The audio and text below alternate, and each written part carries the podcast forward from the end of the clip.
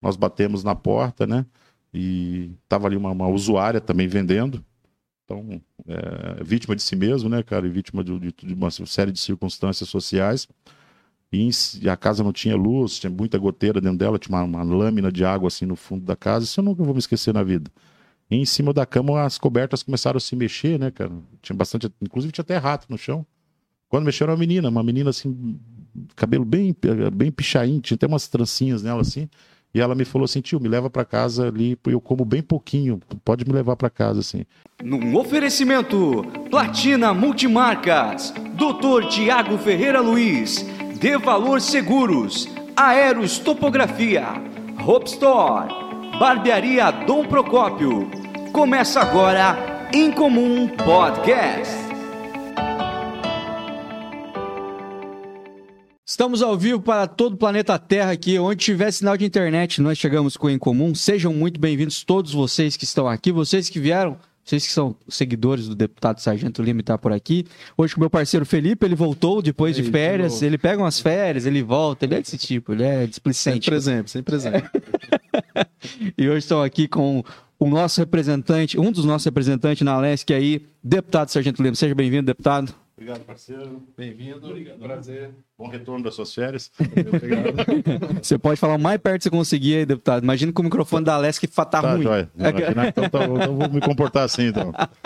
Seja bem-vindo. Obrigado. Muito bom te receber aqui. Obrigado por ter aberto um tempo na tua agenda pra gente estar conversando aí. Não, não, eu é obrigação minha, né? Tá onde tiver uma, um, um veículo de comunicação e me vou me fazer presente igual vampiro, né? Eu só vou onde eu sou convidado, né? Eu não sou convidado, não vou. Que bom, que bom. Maravilha. E como é que tá essa correria, deputado? Ah, tá legal, tá bem, né? É, são muitas demandas no estado, né? Que a gente, a gente- praticamente eu, eu- eu transito muito pelo Planalto Norte é, é, é do estado de Santa Catarina, um pouco no meio oeste, mas a- o meu foco realmente é aqui na região nordeste, aqui na região de Joinville, né? Uhum. Então, é, essas, essas demandas, elas, elas vêm para a gente através de, de WhatsApp, de, de telefone, assessoria, elas vão capitaneando elas e a gente vai atendendo elas na medida do possível. E são muitas, viu? Uhum. Eu imagino que sim. Mas antes de a gente falar um pouquinho do teu trabalho, falar um pouquinho da, da jornada que está sendo aí na, que tá tendo na Lesc aí nesse teu mandato, quero voltar lá atrás, da onde que é o deputado, de onde você nasceu. Eu chamo, como é que eu te chamo, para mim, para começo? Porque tu é deputado, tu é sargento. Sargento. É uma vida inteira chamar de sargento, pode chamar de sargento. Sargento. Lima. Sargento, como é que, de onde você é? Sou de Belo Horizonte, Minas Gerais. Sério? Mineiro. Deixa eu falar pra você. Deixa eu falar pra você, então. Tá bem certinho, encadinho pra você aqui. É, o meu Da pai era engen- mesmo? É, meu pai era engenheiro mecânico e na época ele trabalhava para Manesma quando eu nasci. Aí posteriormente ele foi trabalhar para Aços Brawler do Brasil. Isso ó, tempo de marrar cachorro com linguiça, muitos anos, né? Uhum. Aí ele foi trans... ele veio fazer um serviço no Porto de São Francisco do Sul, em um dos elevadores do, do- do- dos guindastes, né? Que a gente chama, mas na verdade são elevadores do Porto de São Francisco, há muitos anos atrás. E na época ele conhecia uma praia que o acesso até essa praia ela era só por estrada de terra. Era uma vila de pescadores que hoje a gente chama de enseada. Você tá brincando. Aham, mas e aí ele pegou mesmo. o 13 terceiro dele e comprou um terreno ali. E quando ele se aposentou, ele falou assim: Eu vou me mudar para Santa Catarina. A gente veio para ali, e isso já faz quase 30 anos que eu tô aqui no estado já. Sério? Uhum. Você, você então é um pouco, como é que fala? Caiçarinha de, de- de- É. da enseada? Caiçarinha da Enseada. Não, eu passei boa parte da minha infância ali, adolescência, né? Uhum. Aí. Pegou onda lá no, na, Não, não, na não tinha, prainha, essa, não? não tinha essa de pegar onda, não. Aí ah, fui. Fiz meu segundo grau no Colégio Agrícola de Rio Negro, primeiro e segundo ano lá. Aí as melhores notas eram presenteadas com uma bolsa de estudo para se formar em Castro, que era o melhor colégio agrícola do Paraná. Uhum. E ainda é ainda, né? Aí eu consegui essa bolsa, fui, me for- fiz o segundo grau em Castro. Posteriormente, trabalhei como técnico agrícola ainda mais três anos e pouquinho, um dia, Lá no Paraná. é, no Paraná mesmo, né? Aí eles me falaram assim, olha, cara, tem um concurso para polícia militar lá em Santa Catarina. Isso há 25 anos atrás. Aí eu vim, fiz o concurso, passei. Mas tu já sonhava com carreira militar? Não, eu tinha servido o exército em, Tá, no- em serviu. 91, né? Serviu. Então não foi nada de diferente para mim ali. Gostou? Gostei. Aham. E ali evoluí dentro da carreira, graças a Deus, me dei bem.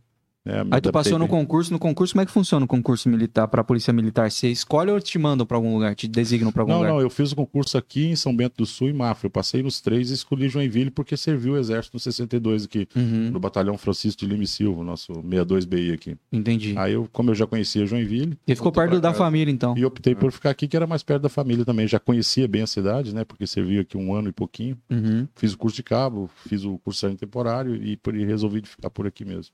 E aí tu construiu tua carreira dentro da polícia militar. Dentro da Polícia Militar. Aí, óbvio, né, sou formado em administração, tenho duas pós-graduações dentro dessa área mesmo. Uhum. E também gosto muito de tiro, sou praticante de tiro esportivo, né? E acabei fazendo um curso de instrutor de armamento e tiro. E, e também era instrutor numa escola de segurança aqui da cidade de Joinville. Aqui. Uhum. Então, nesses cinco anos, tanto que isso foi Isso enqu- enquanto policial. enquanto policial, né? Quantos policiais são só policial? Ah, tem bastante. Tem bastante.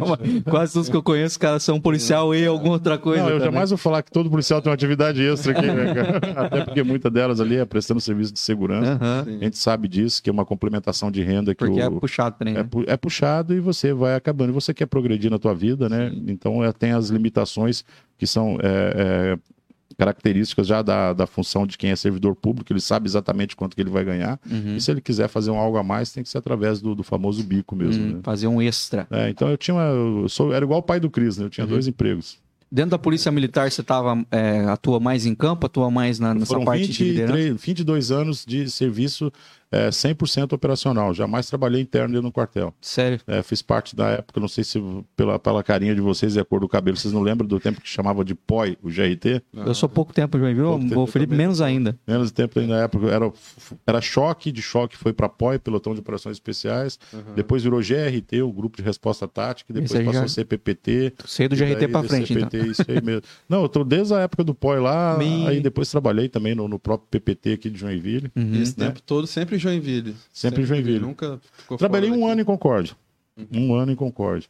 Na verdade, essa história é muito engraçada. Eu tinha um, um colega nosso, na época era o Coronel Lorival.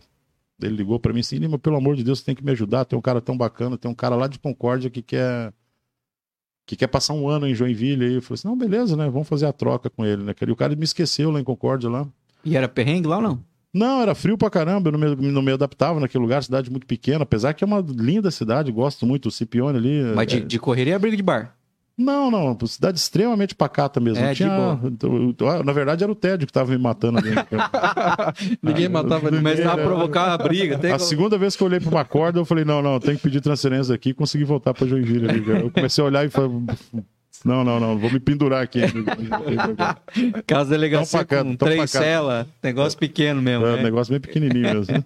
Só BO. BO e mandar embora os caras. Falar, ah, beleza, já dormiram na cadeia, vão embora agora. Vou aproveitar os BO, vamos perguntar de BO De também. perrengue, é. vamos, vamos, vamos. Vamos perguntar assim uma situação mais engraçada que você te- lembra assim trabalhando como policial. Sempre policial é chamado por uns casos assim inusitados, né? Cara, eu sempre levei a vida muito de boa, né, cara? Então, eu sempre, meu senso de humor, apesar quem olha assim, essa minha cara carrancuda, é culpa da minha mãe. E ela que parece um Rottweiler, né, cara? E eu sou muito parecido com ela, então a galera olha só, "Ó, o Lima é bravo pra caramba, não é? Mas, uma vez aqui também no Costa e Silva, eu fui atender uma ocorrência, né? Essa aí é sempre que me chama mais atenção. Aí a gente chegou, uma senhora, tava eu e o Isaltino ainda, não sei nem se ele se lembra disso, faz muitos anos isso. Aí a gente bateu na porta, a mulher falou assim, começou a me perguntar se eu acreditava em coisas do de outro além, mundo, do do além. Ah, e do tal. E como a gente tem que atender a ocorrência, né? A gente é pago para isso, né? Eu falei, sim, né? Eu falei assim: olha, a senhora tá sozinha na casa. Ela fez um sinal com a cabeça assim. Não tô sozinho, não. Eu tô sozinho. Mais Aí eu, eu virei para aquele canto da parede que tava vazio, né? E falei assim, amigão, eu sei que você tá passando por uma jornada e tal, mas é o que eu gostaria, que é pra tranquilizar ela mesmo, né? Sei que você sério. esteja preso. Não, não, mas tá passando por uma jornada. Falando sério, assim. Falando sério, É, olhando pra eu- parede ali, falei assim, talvez não seja a situação de você estar aqui na casa dessa senhora, você é conhecido dela, né? Então você tem que ir. Nossa, como é essa Talvez tenha um lugar mais apropriado para você estar nesse momento, né? Eu não sei qual que era a tua fé, né? Antes de você fazer essa passagem, mas o ideal é que você deixasse ela em paz, que ela está perturb... tá sendo perturbada pela tua presença, né? Aí eu falei para a mulher assim: olha, o que a gente pode terminar aqui é com o Pai Nosso, a senhora me dá a mão aqui, a gente faz. Ah, aí ela fechou o olhinho, baixou a cabeça, né? Rezou o Pai Nosso comigo. Aí quando ela abriu o olho, eu falei assim: e aí, o nosso brother? Ela falou assim: foi embora. Falou assim, Então, obrigado, né? Só me dá seu nome aqui, que a gente sempre tem que cadastrar ali quando a gente atende o ocorrência. Essa, essa foi a mais engraçada. Daí chegaram lá, o que aconteceu, sargento? Ah, não é ninguém que dava pra aprender, né? É normal. Alguém que eu consegui. Não, o- o- a gente sempre fecha como ocorrência resolvida no local. Ocorrência resolvida no local. Cidadão orientado e dispensado. É, qual, qual, qual que eram as partes? Uma eu vi, a outra, infelizmente, eu não consegui pegar o CPF. Não, mas você fez bem assim no relatório, né? Resolvendo seu ocorrido no local. O cidadão foi orientado e dispensado. Sem identificação, né? Eu lá orientei quem... ele, ele foi embora. É engraçado aqueles canais policiais, né? Que chega lá uma confusão de família, de É. mulher, de cachorro, de gato. O policial não sabe onde que ele entra. Assim. É, o policial fica meio perdido, né? Que ele fala, mano... Não, mas sabe que essas ocorrências, assim, pra quem assiste depois, né, ela fica engraçada, mas na hora ela é muito preocupante, porque nessas ocorrências de família você não sabe se um daqueles familiares que estão ali estão armados, Sim. se um deles é foragido. Né? Então, apesar de que, que, que, é- que seja mesmo uma, uma, uma- uma confusão mesmo, né? Você está com os níveis de atenção lá em cima. E aí é muita coisa acontecendo ao mesmo tempo, né? Muita coisa, muita coisa. É. Cachorro latindo, criança chorando, e e... o choque chegando. e para terminar, ainda vem a polícia.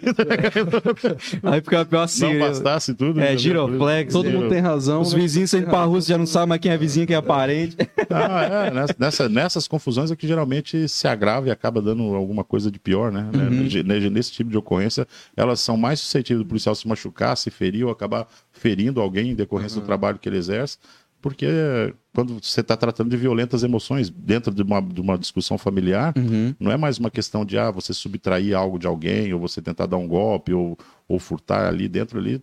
Todo mundo está com as, com as emoções afloradas, né? Uhum. Então fica muito mais fácil você pegar um cidadão comum e transformar ele em um homicida ali em questão de segundos, né? É, Fica imprevisível. por Previsível. impulso, né? Também. É, jogar uma garrafa dessa aqui na cabeça de alguém, pronto, acabou a brincadeira, né? Aham. E ficar impulsivo. Ô, amor, tem perguntas aí no chat? Pra maior história, come, conta, cara. Você tá louco, cara. O cara já começa assim, já. fechado com o Sargento Lima. Ah, Ah. fechou, tô com a moral elevada. Ah, a turma tá... Ah, legal, vamos falar sobre isso. Vamos Vamos falar. lá. É, galera, daqui a pouco nós vamos entrar nesses assuntos aí. Que bom, Eu tô que vendo bom. que eles estão amaciando a carne aqui, estão me deixando bem à vontade mesmo.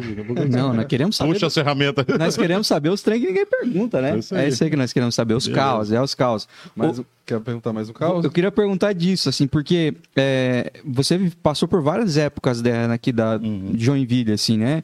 É, você contando a tua trajetória dentro da polícia, são 20 e tantos anos? 22 anos. 22 anos. É, teve algum momento, assim, na, na- que você considera ter sido muito crítico aqui em Joinville? Porque aqui a gente tem o problema de ter duas facções que estão que, que, que, que sempre brigando aí por território. Ou... Hoje, Hoje é pior. hoje é o pior momento que, que a segurança do Estado está tá passando, por momentos, por, por motivos óbvios, assim, né? É, Joinville, ela, ela cresce exponencialmente ano a ano, né?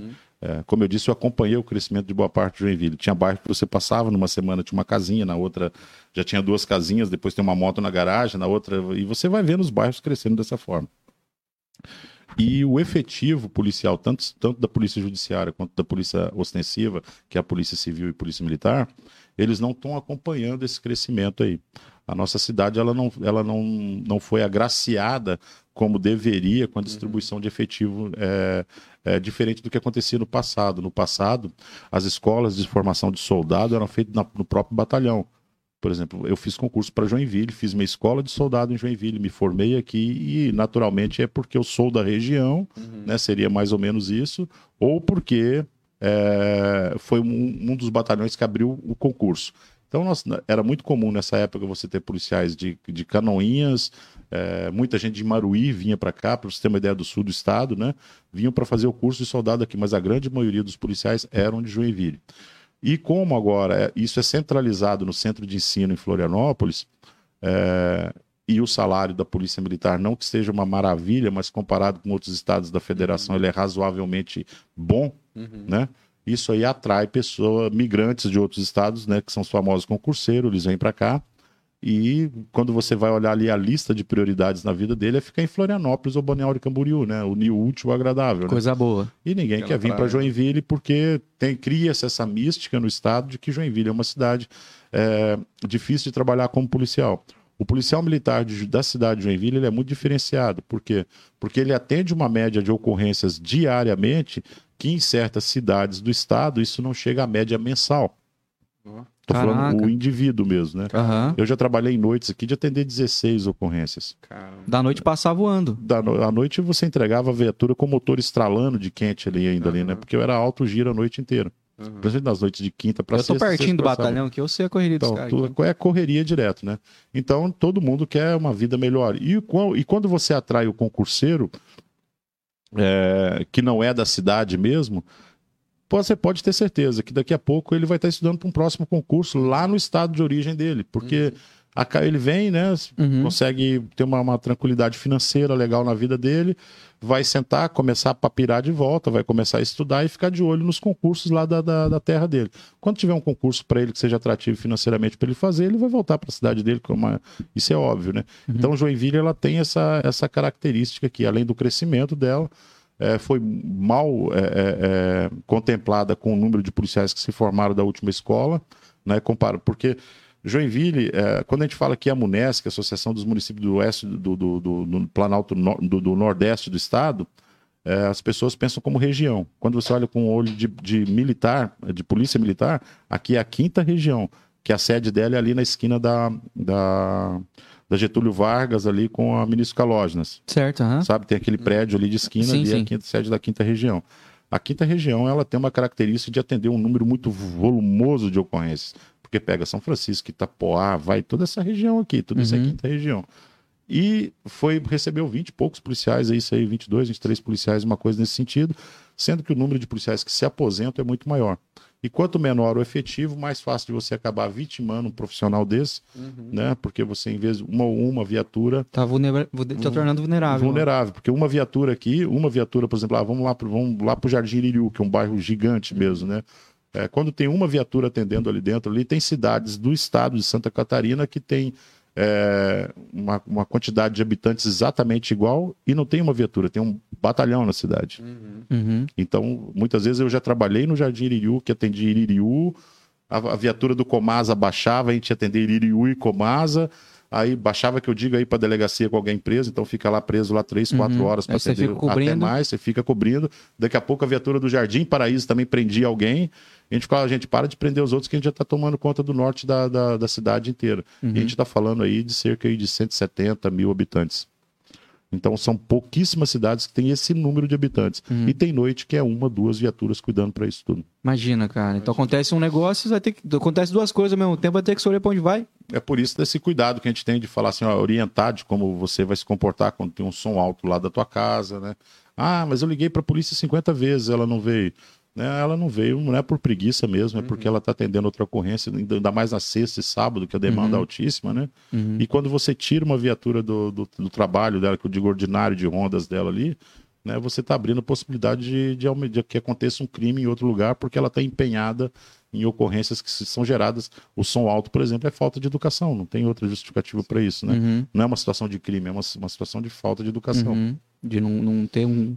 A pessoa ter um mínimo de consciência ali, né? De, de- Isso mesmo, né? Falta de educação não tem como prevenir, né? É, o problema é na aquarices de estranho aí. Tá, não, o pessoal se mata legal mesmo. né? Pô, o negócio, assim, ficou tenso. Se eu ver a notícia, eu falar, cara, olha onde tá, onde chega o, o cara. O cara, acho que já tirou o carro contra o vizinho, atirou contra a casa, botou fogo no carro e se matou, cara.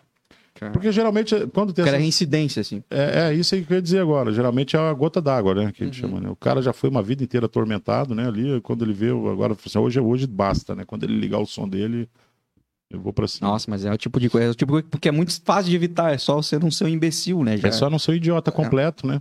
já Que é consegue- diferente do idiota, do idiota CD, né? Que o Que é o idiota quê? tem banco de couro e teto, né, cara? O completo ele, ele só vem com Faz sentido. Faz sentido. E de, e de perrengue, assim, coisa pesada que você passou na, na militar ali, assim, de Cara, ser, a pior ser- ocorrência que eu passei na minha vida foi ali do lado da, da antiga Pink House, lá na. Será o quê? Porque já tem as baladas que vão mudando de nome a cada três a anos. Pink House era um puteiro que tinha lá na. na... Baltazar Bushley, né? Bem antigamente. Baltazar Bush é, é em que uma- bairro? Lá no, indo pros Pinheiros ali. Ah, ah, sim, a, a principal lá do, É, da ali Tupi. do lá, lado ali tá. foi a pior ocorrência da minha vida ali, foi uma ocorrência num ponto de tráfico. que a gente foi ali, a mãe estava. Na verdade, havia denúncia que ela estava vendendo, a gente bateu, viu que se tratava de uma casa praticamente abandonada. Nós batemos na porta, né? E estava ali uma, uma usuária também vendendo. Então, é, vítima de si mesmo, né, cara? E vítima de, de- de uma série de circunstâncias sociais. E, a casa não tinha luz, tinha muita goteira dentro dela, tinha uma, uma lâmina de água assim no fundo da casa. Isso eu nunca vou me esquecer na vida. E em cima da cama as cobertas começaram a se mexer, né, cara? Tinha bastante, inclusive tinha até rato no chão. Quando mexeram uma menina, uma menina assim, cabelo bem, bem pichain, tinha até umas trancinhas nela assim. E ela me falou assim: tio, me leva para casa ali, eu como bem pouquinho, pode me levar para casa, assim. Então eu não digo que o ocorrência com tiroteio nunca me assustou, sabe? Assim, nunca me causou tanto impacto quanto isso, né? Você de noite, a gente usava um camuflado naquela época ali, né?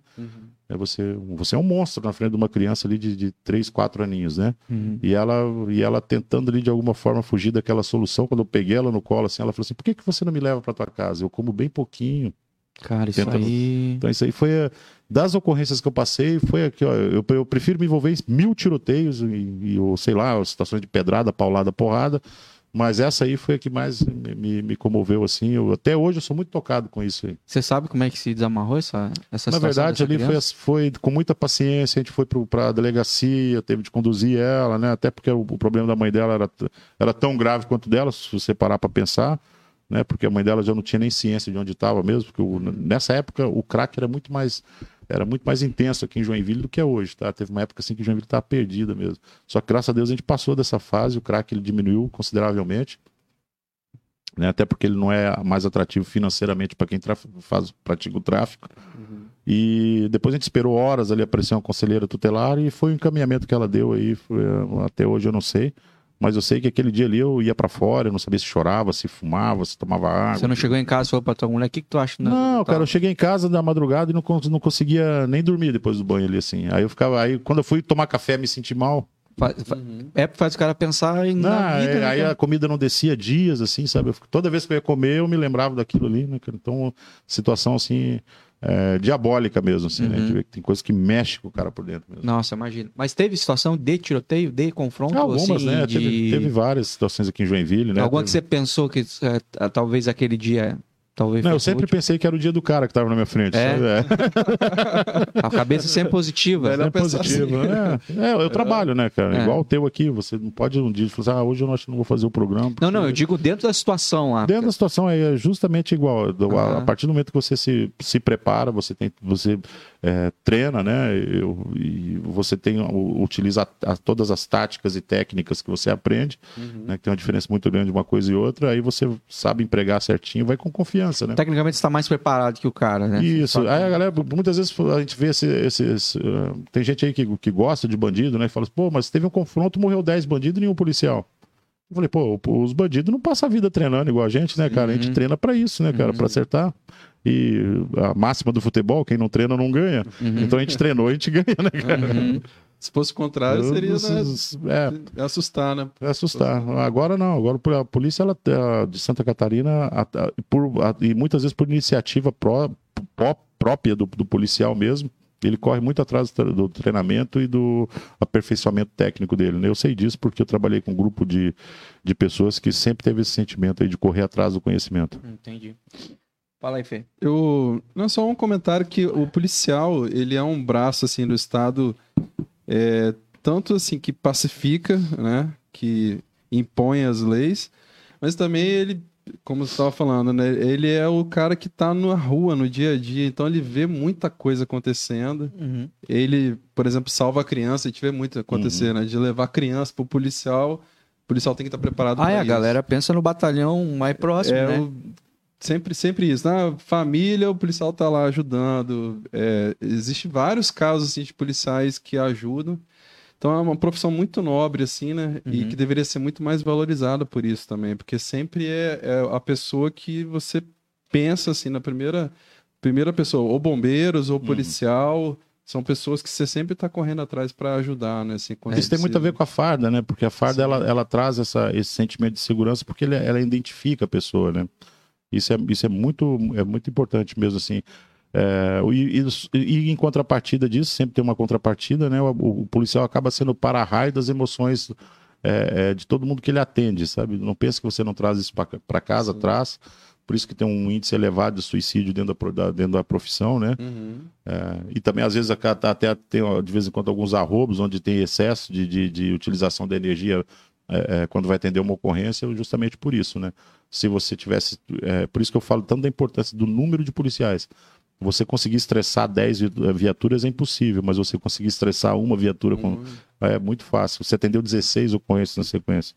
Né? Se você parar e perguntar assim, quem que é o médico que fez 16 atendimentos ali em questão de horas ali, né, cara? Não, é, não tem. É, Então, isso aí, o, o livro, o- como se diz, né? O, o- o- a tensão aumenta na rua, o pau ronca, vai, vai com, com a mais absoluta certeza. Né? Uhum.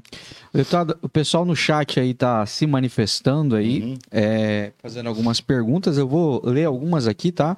É, a galera do chat pode continuar mandando, a gente vai. Prega de fogo. A gente, na medida do possível, a gente vai, vai, vai perguntar aqui, repassar as perguntas, não sei que tenha muito fora do que a gente ter conversando. Uhum.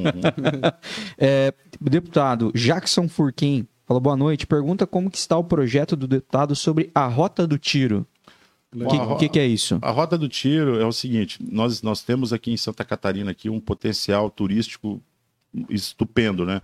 Por exemplo, nossa, nossa, eu, eu tenho absoluta certeza, eu conheço várias praias do Brasil e eu acredito que as mais bonitas de- do Brasil estão em Santa Catarina. Acho que é da América do Sul. Tá? Eu acredito, assim, pra, sem, sem querer ofender. A das Américas do Sul não vou falar porque as outras praias eu não conheço. É, né? mas se os argentinos vêm cagar nossas praias, Mas os argentinos. né? então, então, esse já é um potencial. Nós temos uma, uma- um, um- um clima serrano praticamente europeu. Então, a gente pode atrair turista no inverno, turista no verão. Joinville Nossa. é um privilegiado Privilegiado, região, né? Então, a gente pode trazer, at- atrair Joinville, ao contrário do que muita gente pensa, nós temos o turismo industrial, tá? que ele é muito forte.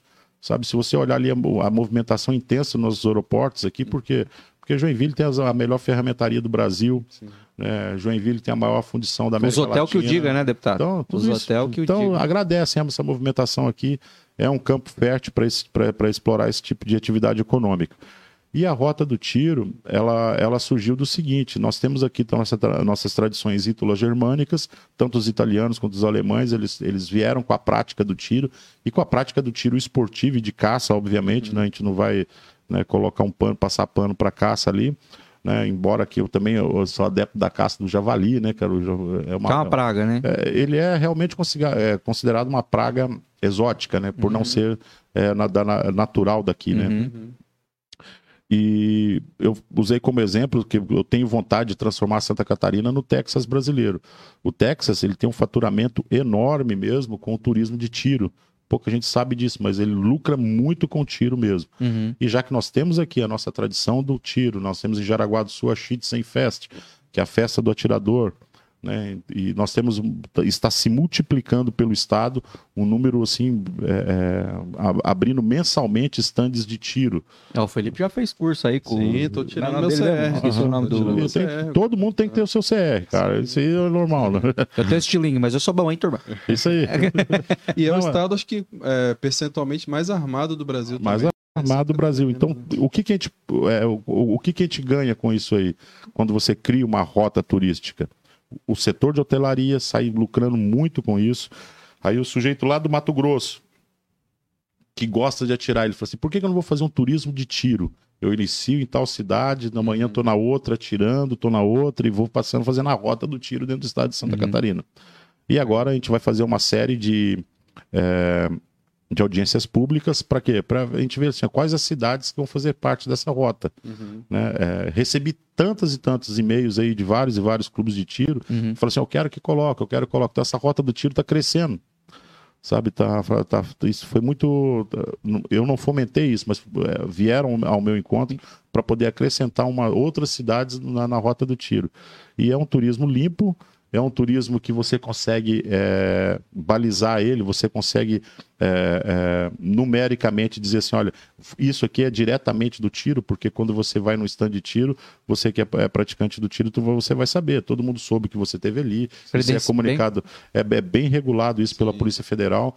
Então é, uma, é, um, é um turismo que você não tem nem como burlar o sistema. Uma munição que você dá um tiro, é, cada vez que um atirador aciona a tecla do gatilho dentro de um stand de tiro, tá entrando ICMS no cofre do Estado, sabe? Uhum. É um caça-níquel ligado, e é uma prática que é regulada, regulada né? Muito fácil de ser regulada, não tem nem como fazer isso de forma é, indevida, né? Então, é, para mim, é um, é- é um dos caminhos. Agora, é ver essa rota do tiro ali para não coincidir com, nem com o verão, que é uma que todo mundo vem para Santa Catarina por causa das nossas belas praias mesmo, Uhum. nem por causa do nosso, no nosso inverno das praias, não as festas de outubro também tem que ser respeitadas, então a gente tem que arranjar agora mais ou menos em um calendário. É, mas a gente já te- teve esse ano aí, embora a pandemia deve ter talvez minimizado um pouco a, a, é, a força disso, teve- tivemos dois eventos de, de armamentista aqui em Joinville, né? Os Muito dois grande. foram, foram bons, né? Participei Um- dos dois. Então, a gente recebeu aqui o, Uhum. o pessoal da Texas Gun House aqui, batemos um papo sobre isso, sobre essa Uhum. questão. E eles falaram sobre isso, que eles foram para a Europa, acho que é isso, né, Mar? Uhum. Eles foram para a Europa, foram passear e acabaram, acabavam sempre desviando para algum rolê que tinha a, a Eu possibilidade de venero a esposa dele. Isso. Então, tudo- muito amigos meus mesmo. né? e tiveram a possibilidade de atirar em, em alguns lugares assim, porque descobriam que tinha essas rotas que você falou, Uhum. de você poder fazer. Óbvio que o desarmamentista, o, o imbecil que não conhece o que, que é isso, né, cara? Eu falo assim, quando você quer, você quer realmente viver num país de primeiro mundo, o primeiro passo que você tem que dar é começar a se comportar como se vivesse num país de primeiro mundo. Uhum. São atividades. pra- O tiro ao prato, então, é uma atividade cara. Né? Muitas vezes uma cidade que não tem uma praia, não tem uma cachoeira, não tem um, sei lá, uma montanha para o cara escalar, mas tem a capacidade de abrir um stand de tiro ali dentro, ali bonito, fazer um tiro ao prato. Uhum. né? Os pratos hoje são biodegradáveis, pra você ter uma ideia. Ele cai ali no, na- no, no chão ali, recolher ali. choveu ali, já desmanchou o cara e não faz nem, nem esse tipo de impacto causa a natureza. Uhum. E é um mercado é, crescente, né? Mercado Muito- caro e crescente. Uhum. Caro e crescente. Não um esporte para qualquer um, por enquanto. né? É, e, e mas a parte, o pessoal fala que é muito burocrático para você conseguir, você conseguir é, tirar o CR, é isso? Isso. Tirar Tem até CR. um- uma- uma mais ainda para você comprar arma. É, tem até uma piadinha que fala assim para as moças: moças, case com alguém que é CAC ou que tem o CR, porque ele já vem com sem antecedente criminal, Uhum. Já um tá- emprego fixo, já tá tudo. residência fixa. Você tem certeza É que o melhor, é o melhor currículo que tem, né? É o. É o melhor. Mas é, eu acho bom, acho bom. é, eu, às vezes você parar pra pensar, é, você conseguir tirar a CNH é muito fácil, é por isso que dá tanta desgraça, assim, né? Uhum. Parece que é muito burocrático, mas parar pra pensar, não é não. A arma tem que ser assim, tem que ser difícil para não ter qualquer imbecil com arma na, Justamente na mão, isso. então é melhor, melhor assim. Mas que legal, eu não sabia desse projeto, Uhum. eu acho bacana, acho melhor ainda pra galera fa- ficar ligado, que eu sei que no Texas o nego pensa duas vezes antes de querer dar de louco É, lá. no- no- tem uma propriedade lá no Texas lá que está escrito assim na frente dela, assim, essa cerca é para sua segurança, não para minha. É mais ou menos assim, né? Chega lá e saber quantos mil habitantes armados tem naquele território ali. É, né? Essa cidade tem tantos mil habitantes, 98% tá armado. Então, armado. cuidado com o que você vai falar, o que você vai fazer nessa cidade. É, mas acho que isso traz uma sensação de segurança boa também. Deixa eu fazer outra pergunta aqui. É, Michel Painter falou alguma coisa sobre 600 smartphones. Denúncia de 600. Ah, ele Ah, tá recente, falando lá do, do- Isso foi anteontem, né? Ou não ontem? Ontem, eu tô meio perdido do tempo, já foi, foi. É muita treta, mano, como diz o Mano Brown. Esse aqui eu não tô, não tô nem sabendo o que, que é. Na verdade, é, no mês passado, eu recebi uma comunicação ali. Nós temos a nossa, nossa, nossa conta telefônica do gabinete. Uhum. E nós, responsavelmente, nós avaliamos mês a mês ali. A gente consegue conferir aquilo que, é- que são os gastos mensais de um gabinete de um deputado estadual. A nossa conta estava na média ali dos 350, ficava nessa média ali, né? um pouco, baixava um pouquinho, chegava perto de 400, tinha mês que dava um pouquinho menos de 350. De repente a conta veio dois mil reais. Ó. É, aí ligou aquela luz amarela no painel. é, eu pedi para minha assessoria, olha, é, faz os questionamentos acerca desse aumento aí, né, que foi muito é, expressivo, e foi enviado para a presidência da casa, é o presidente da casa que realmente tem que responder esse tipo de, de questionamento, né, porque daí ele vai conferir com o pessoal de comunicações, porque a, a Assembleia é como se fosse uma cidadezinha, sabe? Aham, cheio de. cada um tem. É, parece aquela vila dos, dos hobbits ali, sabe? Tem um monte de lugarzinho e os hobbits ficam ali dentro. É, ali, né, quer saber se você fala, né? vai lá, ó. É, vai lá. o pessoal sabe. Aí a resposta veio no dia de ontem mesmo, na parte da manhã, e um pouco antes da uma da tarde, antes de a gente, da- das 14 horas, quando a gente assume faz a, e tem o início da sessão plenária. Ali eu já preparei o meu discurso já, e porque as respostas não foram convincentes para mim ali, é, deveriam ser melhor explicadas. É, eram para ser comprados na- no contrato, era para ter um, é, disponibilizado para chefe de gabinete, para o deputado, um ou dois telefones celulares. A minha equipe, nem todos eles utilizam o próprio aparelho dele, né? Utilizam o aparelho próprio. Né? E foi constatado que foi feita uma compra de, de 600 aparelhos celu- celulares, né? E pasmem, a grande maioria deles ali, o 12, né? Eu Não sei se pode falar o nome comercial do Pode, cara. pode, que nós É, não o somos iPhone- patrocinados. Mas se quiser, a é, da Apple, iPhone- fica à vontade. Se o pessoal da Apple quiser botar uma graninha.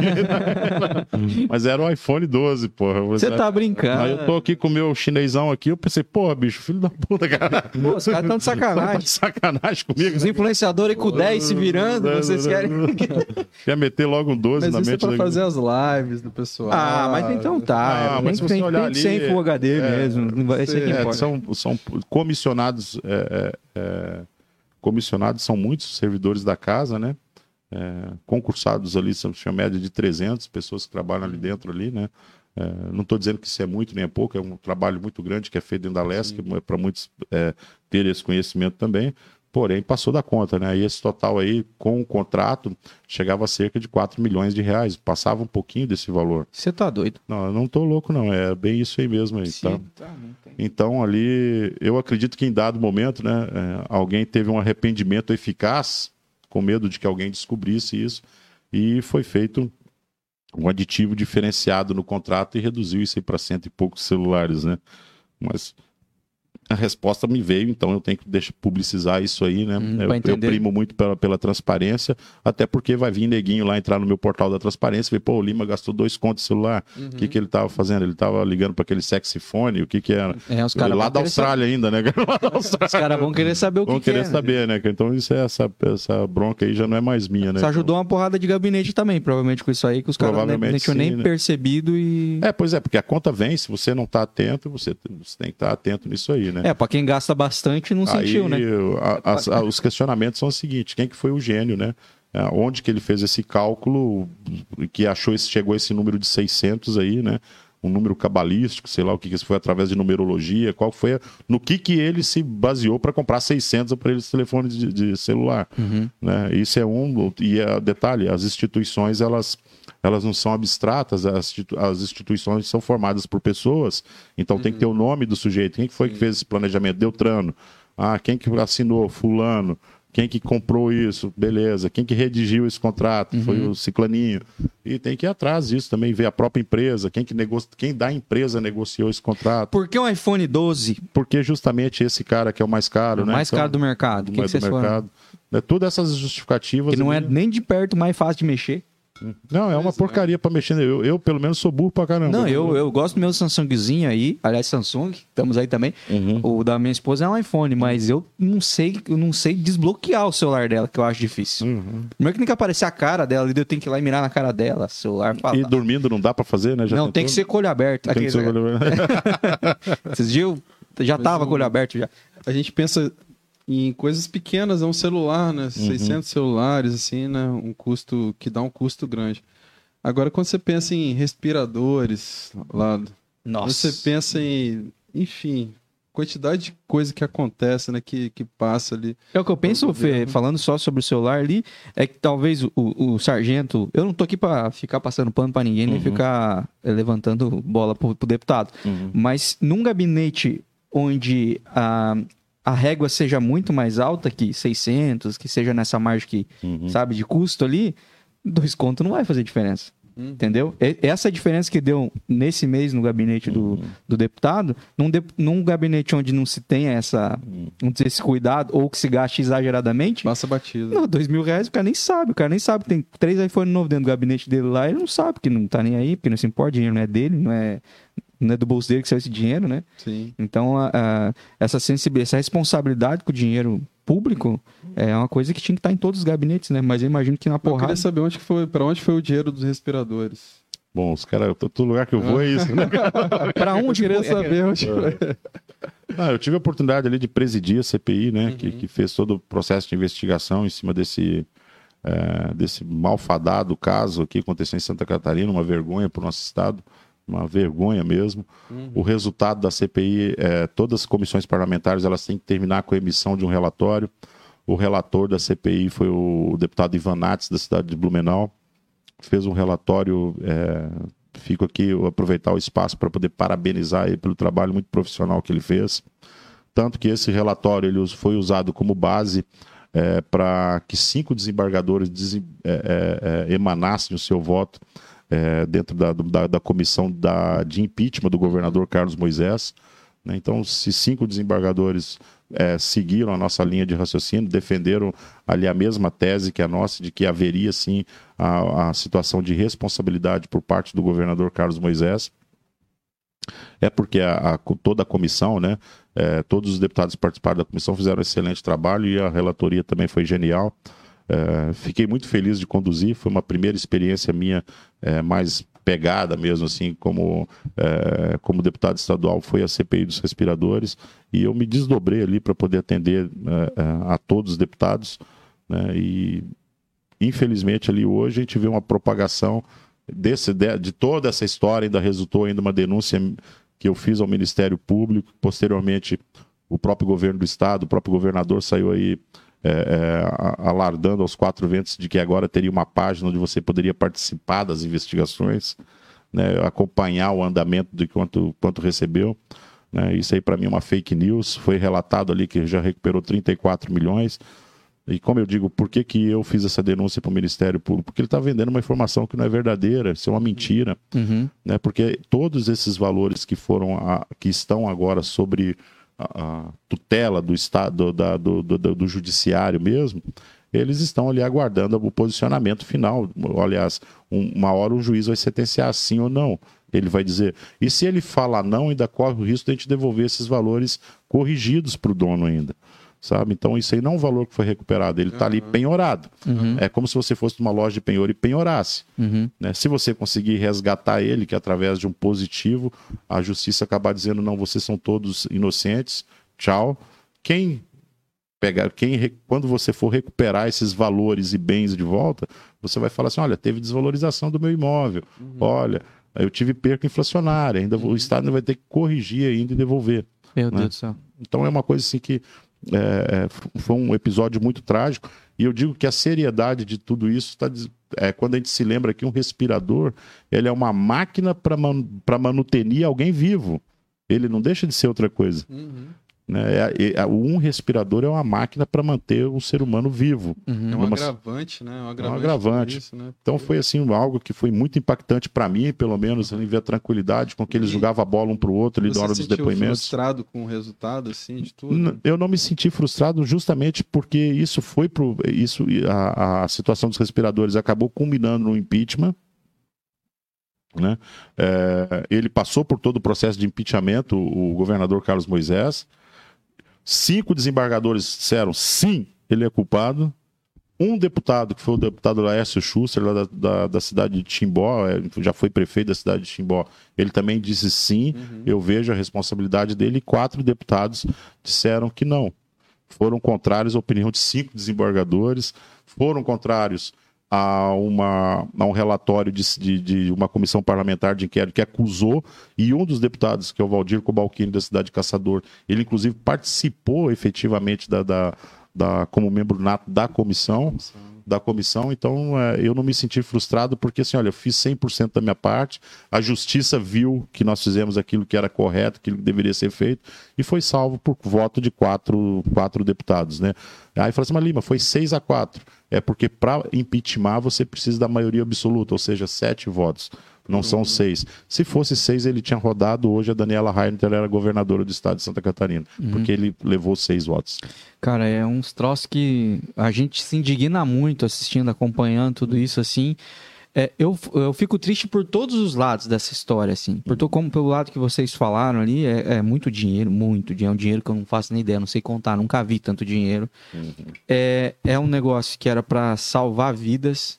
é, e beleza, que já foi bem inflacionado os valores disso na pandemia, que eu já acho uma maldade violenta, mas não chegaram, né? Não salvaram as vidas que eram para Uhum. salvar. É, mas também porque, cara, isso descredibiliza tanto a política, cara. Sabe? A, a- a gente vê o povo, a esperança do povo morrer assim. E isso deu tanta munição pra galera que é oposição ao que esse governo se dizia ser. Mas, na verdade, é, é, a máscara dele se sustentou nos primeiros seis meses. Né? quem é de direita e conservador no estado de Cantarina assistiu isso aí. Sabe, lógico, teve uma grande parcela da sociedade que não entende muito essa movimentação que houve ali. Mas é, eu. Que houve em todo o Brasil, na verdade. né? É, houve todo o Brasil, né? Nós tivemos ali situação de, de, de governadores que utilizaram o nome do presidente para se eleger, no caso lá do, do, Do do Dória. Dória, lá em São Paulo, no- o, o, o Wetzel no Rio, no Rio de Janeiro. Esse também, cara, mais uma Ah, tragédia, né, ah, cara? Meu Deus do céu. Então, o assim, Zema, mas o pelo menos Zema- Zema é coerente. É, né? tem uma coerência Tem ali uma dentro coerência. ali. Igual eu digo, todo mundo. Ah, Lima, você tem que ser, pelo fato de ser bolsonarista ou de ser de direita, tu tem que ser contra o novo. Não tem nada. O, o novo ele tem uma, uma teoria muito boa.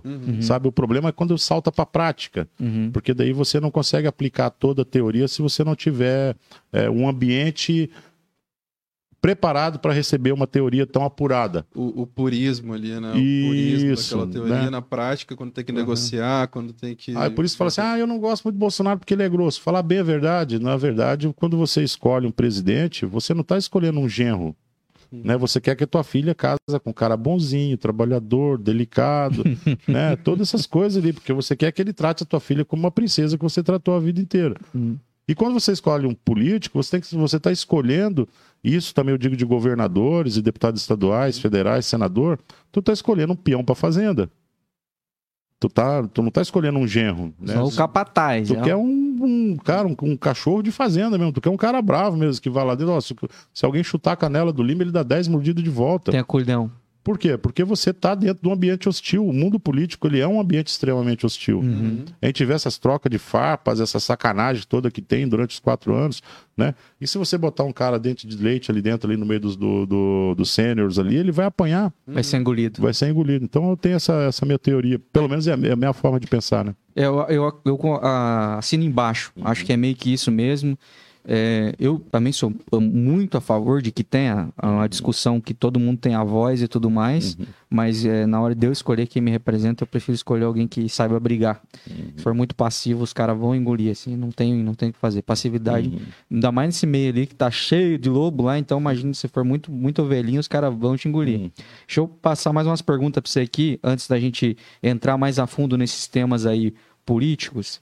É, o Marcelo aqui, meu amigo, perguntou é, se você também sente a mão invisível que dificulta quando a gente faz a coisa certa. Cara, eu, eu, eu vou tipo, te- quando você tá correndo pelo certo, parece que é, um- nossa, um perrengue, assim, as coisas... Cara, às vezes dá a impressão que você tá em. Deixa eu ver. Enxugando gelo, assim. Não, como é que chama? o- o- o- não sei se vocês já ouviram falar sobre um. Teve até um filme, né? O Homem que Falava Javanês. o- É uma língua que não existe, entendeu? Não. Às vezes você dá a impressão que você tá falando. Tem um livro também, que você tá falando em javanês. Ninguém vai entender o que você tá falando ali. Aham. A gente fala assim, não, cara, aqui é duas horas começa a sessão, tu tem que estar lá, pô, né? O pessoal tá te pagando para ver isso, né? Você tem que estar fazendo, é, você não tem que atender ali representatividades é, é, sindicais como se você fosse um chefe de sindicato. Você tem que escutar toda, todos, todos os representantes, cada um de cada uma classe, mas não trabalhar em detrimento somente de uma daquela. Olha que eu sou militar e muitas vezes eu me recuso a ceder aquilo que os próprios militares querem Uhum. né? Pra, ó, isso aí você já está passando do teu direito. Mas quando você fala isso nesse mundo político, dá a impressão que você está falando em outra língua, que não existe, né? Uma língua de anjo, sei lá, o que, que você está falando ali dentro. E o pessoal fica te olhando com aquela cara assim de cachorro, assim, quando chove, né, cara? O cachorro fica ali na capa. Uhum. De que planeta que tu é e tal, né? mas não que eu te- seja, eu vou te falar uma coisa, eu não, eu não sou certinho, eu não sou santo, isso aí não existe, né? Você tem tem hora que eu tenho vontade ali, né?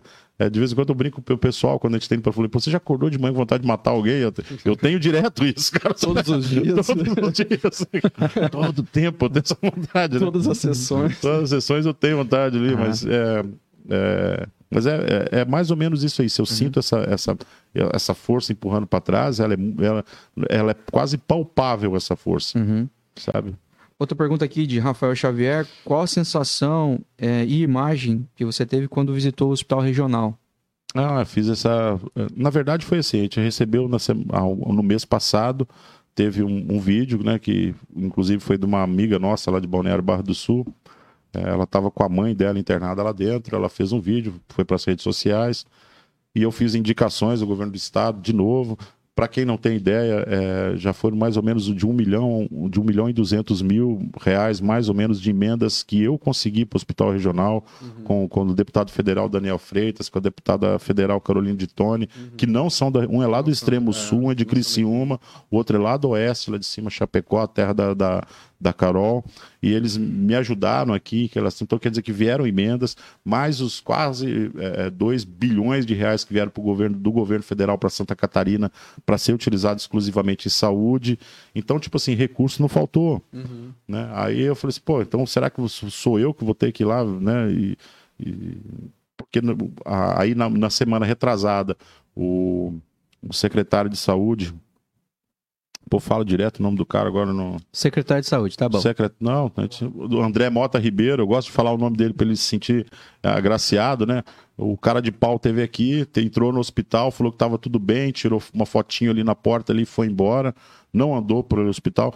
O secretário de saúde, no mínimo que ele tem que fazer, é, pelo menos, e olha, já depois de uma denúncia de mofo, de sujeira, de porta quebrada. é, Não só denúncia, né? não, a- a- a- é, Ficou explícito, como- né? Não, ficou explícito. não ficou explícito. Então ele teve aqui justamente para verificar esse fato, não, não observou. Aí eu fui no hospital lá, meti minha carteirada lá na frente, lá vou entrar, vou fiscalizar, quero ver se é realmente. E fui direto no ninho da égua, quando, como a gente costuma dizer, né? Fui certinho lá. Lógico, eu tinha as minhas informações onde estava esse pessoal. Tinha um casal ali há dois dias de- em cadeira, mais um sujeito que passou a noite inteira lá numa cadeira. Né? Eu, como, como um, um ente público, eu fico com vergonha na frente dos caras, né? Porque você também fica sem jeito. Porque o cara pode virar, pô, a gente tá aqui, você, o que, que você o que fez? tá fazendo? o que, que né? você está fazendo? Aham. né? Eu falei assim, pô, então foram pedidos de informações, foram emendas que nós é, é, mandamos para lá. É, falo com muito orgulho, foi o meu presidente, né? Que, o- porque quando você fala assim, ah, o governo Moisés fez tal coisa. Então a gente não pode ter vergonha de falar, o governo Bolsonaro que enviou esses recursos do governo federal para o Estado aqui, houve é, é, um anistiamento é, é, da, da dívida do Estado. Então Santa Catarina ficou bem, está redondinha. Poderia estar investindo mais pesado em saúde, que hoje é o calcanhar de Aquiles daquilo que é público no nosso Estado, não é nem a segurança, é, é, devido ao, ao- ao excelente trabalho que a Polícia Militar, a Polícia Civil faz, não é a educação, não porque se investe em educação, mas porque nossos professores aqui no Estado são os melhores, mas o nosso problema maior é em saúde mesmo, porque, porque você não tem como balizar aquilo que acontece lá dentro, principalmente agora nesse cenário ali de pós-pandemia, Uhum. que tudo virou a casa da mãe Joana, Mas era pra estar melhor, né? Com todos os recursos que tem, era para estar muito melhor, então... Era pra, tipo assim, acabou a pandemia, nós estamos com a estrutura baita. Nós Ah, era para estar sobrando leite, né, Exato, era pra nós estar pronto pra baita, qualquer baita mesmo, assim. É, eu, eu- quando eu falo sobre isso, quando eu questiono, eu falo, pô, cara, eu já passei em todos os hospitais e, e é, PAs e tudo mais. Mas tu não tem nada agora, né? Contagioso. Mas é, sempre eu era, passei em todo o hospital. mas sempre era aqueles trem que, que o cara que não cuida da saúde tem. É, e aí e eu via que era precário, assim. Eu falava, assim, de questão de, de mau atendimento. Às vezes, eu, às vezes eu tava bem o suficiente para reclamar por uma outra pessoa Uhum. que tava muito pior que eu. Já aconteceu, né? E falar, ô, esse cara tá sem comer desde as 7 horas da manhã, já é 4 horas da tarde, vocês não vão dar uma comida pra esse cara aqui. É justamente E isso. aí, e aí eu já questionei, assim, de falar, cara, eu acho um negócio muito zoado, cara. E os caras falam, "Ih, mas é, é, Joinville é bom, cara. Você tem que ver tal cidade, você tem que ver tal estado. Ah, Lá é o- muito pior. Eu falei, beleza, daí nós vamos balizar por baixo. Uhum. Tipo assim, vamos tornar tão ruim quanto é os outros, ou vamos tornar muito melhor para É igual o pessoal também? fala lá na África do Sul, lá em Uganda, lá. do- Eu falei, pô, bicho, peraí. Compara a gente com a Suíça, pô. Vamos, vamos correr atrás do que Olha tem de pra melhor. cima, exato. Olha pra cima, não pra trás. Vamos nivelar por baixo? Daí beleza, então vamos deixar assim que nós vamos ficar ruim igual os outros, Uhum. né? Não, vamos ficar bom, cara. Eu- Deixa os outros se espelhar em nós, entendeu? De ser referência sempre de, de- do que é de melhor, mas realmente é, é precário. É, eu vi alguma coisa hoje nas tuas redes sociais sobre isso aí, eu fiquei, eu fiquei feliz de ter alguém falando sobre esse assunto, porque precisa que alguém bata forte em relação a isso aí, porque senão vira é um negócio que postaram, todo mundo compartilhou e daqui a pouco é um assunto esquecido, né? Ah, pode ter absoluta certeza que eu vou incomodar muito ainda sobre isso. Tomara, tomara. É, pergunta ao deputado qual o seu nível de satisfação e expectativas em saber que o presidente possa estar se filiando ao seu partido. Ah, fico muito feliz, né? Qual que é a tua, a tua expectativa? A minha expectativa é... Quantos por cento ele... O homem não, não bate o martelo? Vai, mano. Não, a gente, tem que, a gente tem que considerar vários fatores. Primeiro que eu, eu acompanho o Bolsonaro desde antes de 2018, né? desde 2016, 2017. Ele tinha as palestras dele aqui em Curitiba, veio até Joinville, fez uma no Sítio Novo, a gente esteve ali presente também. Né? Onde, até onde meu bolso deixava eu ir atrás do cara, eu ia, né? Que não gastar mais com orçamento doméstico, esse tipo de assunto. Uhum. Inclusive, depois eu quero falar essa do orçamento doméstico também. Ah, e eu ficava acompanhando ele. Falou, pra que partido que esse cara foi, eu vou. Né, cara? E eu lembro que eu estava em Garuva, na viatura da polícia, quando ele falou, ó, o Bolsonaro se filiou no PSL. Eu falei, putz, que putz grilo de PSL é isso aqui, cara, né, cara? Aí a gente teve de achar um morro, uma árvore para poder trepar em cima onde dava área, né? Porque eu tava lá na, na rodovia, né? Aí fiz minha filiação ali no telefone, ali mesmo, assim, na mesma hora que ele, que ele, que ele foi. né? Até porque a gente tinha, é, a gente já contava, a gente tinha um planejamento. Né? Muito, as pessoas falam, ah, isso foi uma onda, uma loucura que veio. Não foi. Isso foi um negócio muito bem orquestrado, muito bem trabalhado, né? E teve uma galera que surfou nessa onda aí. não, mas óbvio, né, cara? Um tsunami, ele, uma boa onda, ele coloca o surfista para fazer, mas vem muito cara ali, pereba ali atrás, ali também surfando junto, né? Não tem exclusividade para isso, né? No final das contas, é, quando eu recebi a notícia, recebi através do senador Jorginho Melo, que eu tenho uma, uma grande amizade por ele mesmo, né? Jorginho de partido. O Jorginho do PL, o presidente também. do PL aqui em Santa Catarina. E ele falou: olha, estavam os, os deputados reunidos ali mesmo. Ele comentou: olha, tem a possibilidade do presidente vir. Fiquei muito contente, né? É, mas independente de qual partido que o Bolsonaro vier, é, ele pode vir por qualquer partido, ele pode colocar o número, o número lá, 1312 na camisa dele. Né? Esse vai ser o primeiro número no meu santinho para reeleição. Uhum, Né? Porque eu não vejo segunda nem terceira via na minha frente. uhum. É, infelizmente ali as pessoas são movidas por uma questão de mídia Ainda. ainda, né? A péssima mídia, né? Não a boa mídia aqui, porque eu, eu sento aqui com o coração aberto na frente de vocês, vocês sentam com o coração aberto na minha frente. É, vocês não são é, subsidiados por governo, por dinheiro do, do, do povo. Você não, vocês têm os patrocinadores aí que ficam passando na tela, né? É, então vocês não- também não têm um compromisso de me agradar de forma alguma. Mas a gente sabe que o governo do o exemplo, o governo do estado de Santa Catarina, ele empenhou 120 milhões de reais nos quatro anos para poder gastar com imprensa. Uhum. Né? Já, já faturou 87 desses valores, não, 93 agora, a última vez que eu observei, 93 milhões já foram gastos. Né? A própria Assembleia Legislativa já gastou cerca de 30 milhões de reais com propaganda. Né? E todo mundo, e você vê ali que todas as rádios, alguém ganha uma beiradinha disso aí, dá um jeito de dar uma mordida nisso. Uhum. Então, é, as pessoas- Passando um pano. passando pano, pa- tratorando mesmo, né? tratorando com o pano mesmo, né, cara? Então, é, é, a gente não pode deixar se influenciar muito por, é, porque essas pessoas falam. Hoje eu estava assistindo é, uma entrevista com aquele imbecil do Dória hoje, ele estava falando agora há pouco na NDTV. Esse cara ele vai ficar tão triste nessa eleição. Não, cara, pior que esses caras, eu, eu não sei se. Eu, eu não sei. Queria muito que ele viesse. assim. Eu também. É, Não, mas eu ele quero. tomar uma sacolada. Ele vai ser, ele vai disputar ali com o Leite, a disputa, lógico, e dele com o Leite vai ser pau a pau, né, cara? Sabe disso, né, cara? Mas eu acho que no final o Dória engole o Leite, cara. Ai, ai, ai. Não é uma atrás da outra. Nós vamos levar o deputado para um show de stand-up. no final ele engole.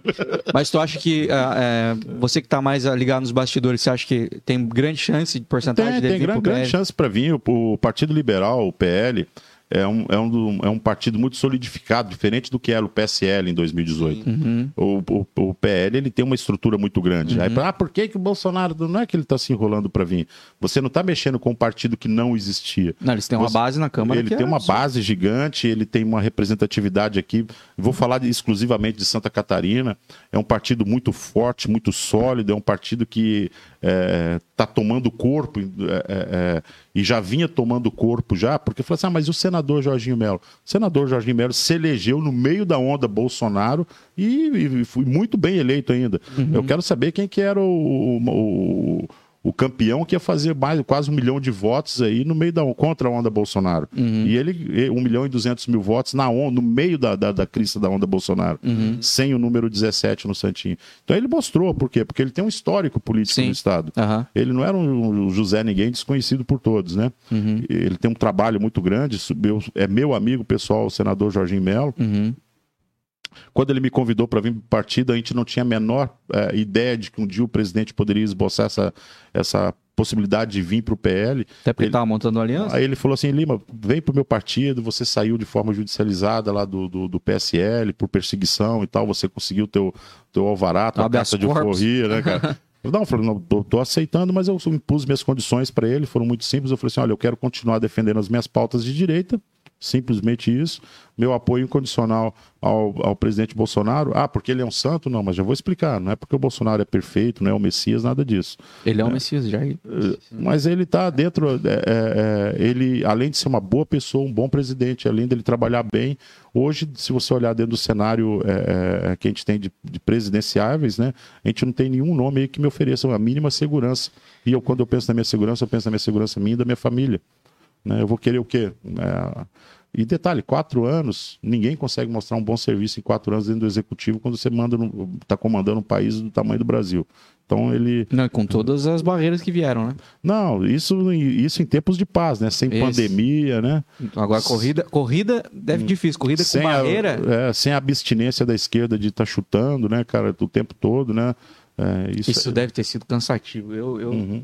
Eu me sinto cansado de ver essa, essa chatice, assim, sabe? é muito triste. Eu digo assim, a esquerda promove o caos e o centrão fatura com ele. Ganha. ganha os caras Tá, ganham. Independente de quem tiver no Quem poder. tiver no poder. importa, Ele vai importa. A esquerda vai fazer um bolor, enquanto aquele bolor tá rolando, o, o centrão tá Centrão passando a mão. né? Surfando. Eu já vou falar um pouco sobre isso com você.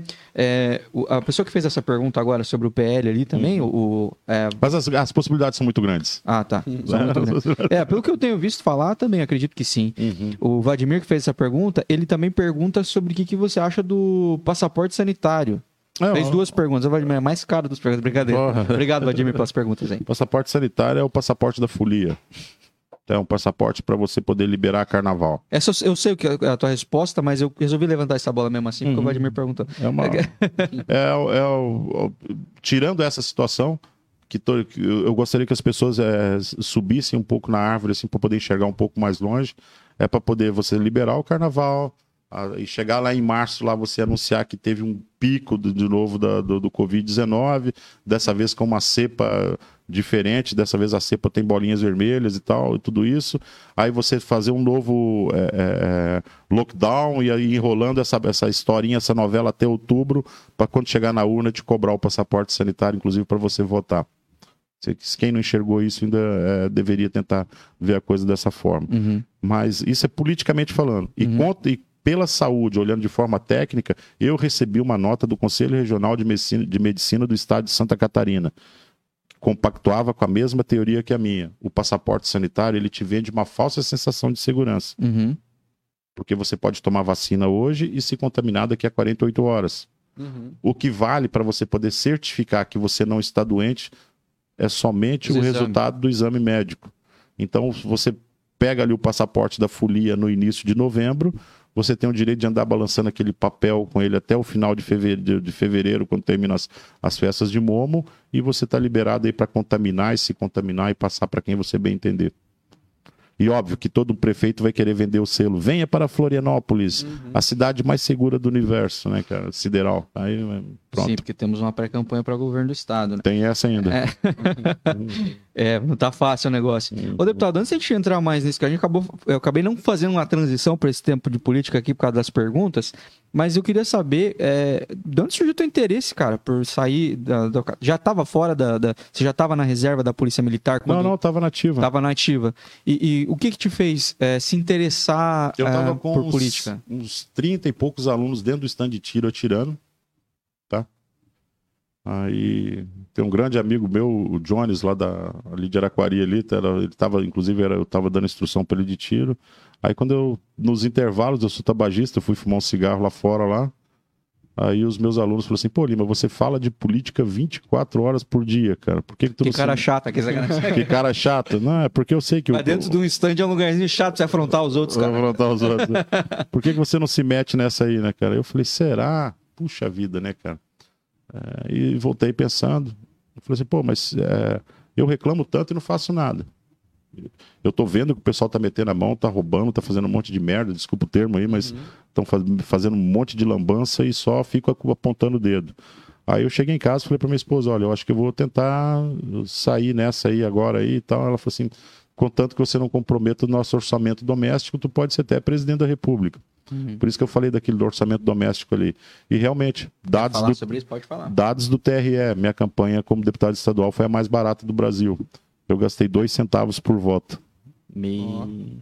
Muito baixo. Muito baixo. Eu gosto de fazer essa conta. Eu gosto de... Geralmente o candidato pega e bota dinheiro do bolso dele quando não tem o partido, né? Aham. Não, eu fui numa Ah, reu... Eu lembro da- de uma reunião do partido, cara. Foi muito, foi muito engraçado, né, cara? O cara tem que ter dinheiro pra isso, né, cara? E eu, não, nunca, eu nunca tinha a menor ideia de quanto se gastava numa campanha política, né? Nunca tinha filiado a algum partido. nada. Pipocas nenhuma, né? Aí eu fui lá na reunião, porra, eu tava com 3 pau e 700 na conta do banco, cara. Eu Ó. falei assim, eu vou chegar macho lá naquele Nossa, vou chegar e falar, e aqui, Aqui, ó, pau, quem é o cabeça, quem é o cabeça do partido? Com quem que vocês vão vir? Vocês estão mexendo com o quê? Quando eu comecei a ver os valores que os caras estavam falando ali na mesa ali, né? Eu falei assim, Alguém cara, pode- tomara que ninguém pague, me cobre essa porra que nós estamos comendo aqui agora. Aqui, cara. Será que alguém pode doar alguma coisa pra minha campanha? Eu fui embora assim com uma palmolescência que não tinha tamanho. Eu falei, cara, eu não vou chegar nem na esquina. pô. Passar a gravata, né? Sério, cara. Eu falei, tá, tá, tava, ainda bem que tava positivo minha conta ainda, né, cara? Menos mal. Lembro como se fosse hoje. Cheguei ali, pô, vou chegar gala lá naquela porra. Três pau e meio. três pau e meio. Eu gosto de fazer essa conta. Eu fiz essa conta na eleição desse ano aqui pro município. Porque eu nunca fiz essa conta. Também porque a gente não tinha muito acesso a esses números, né?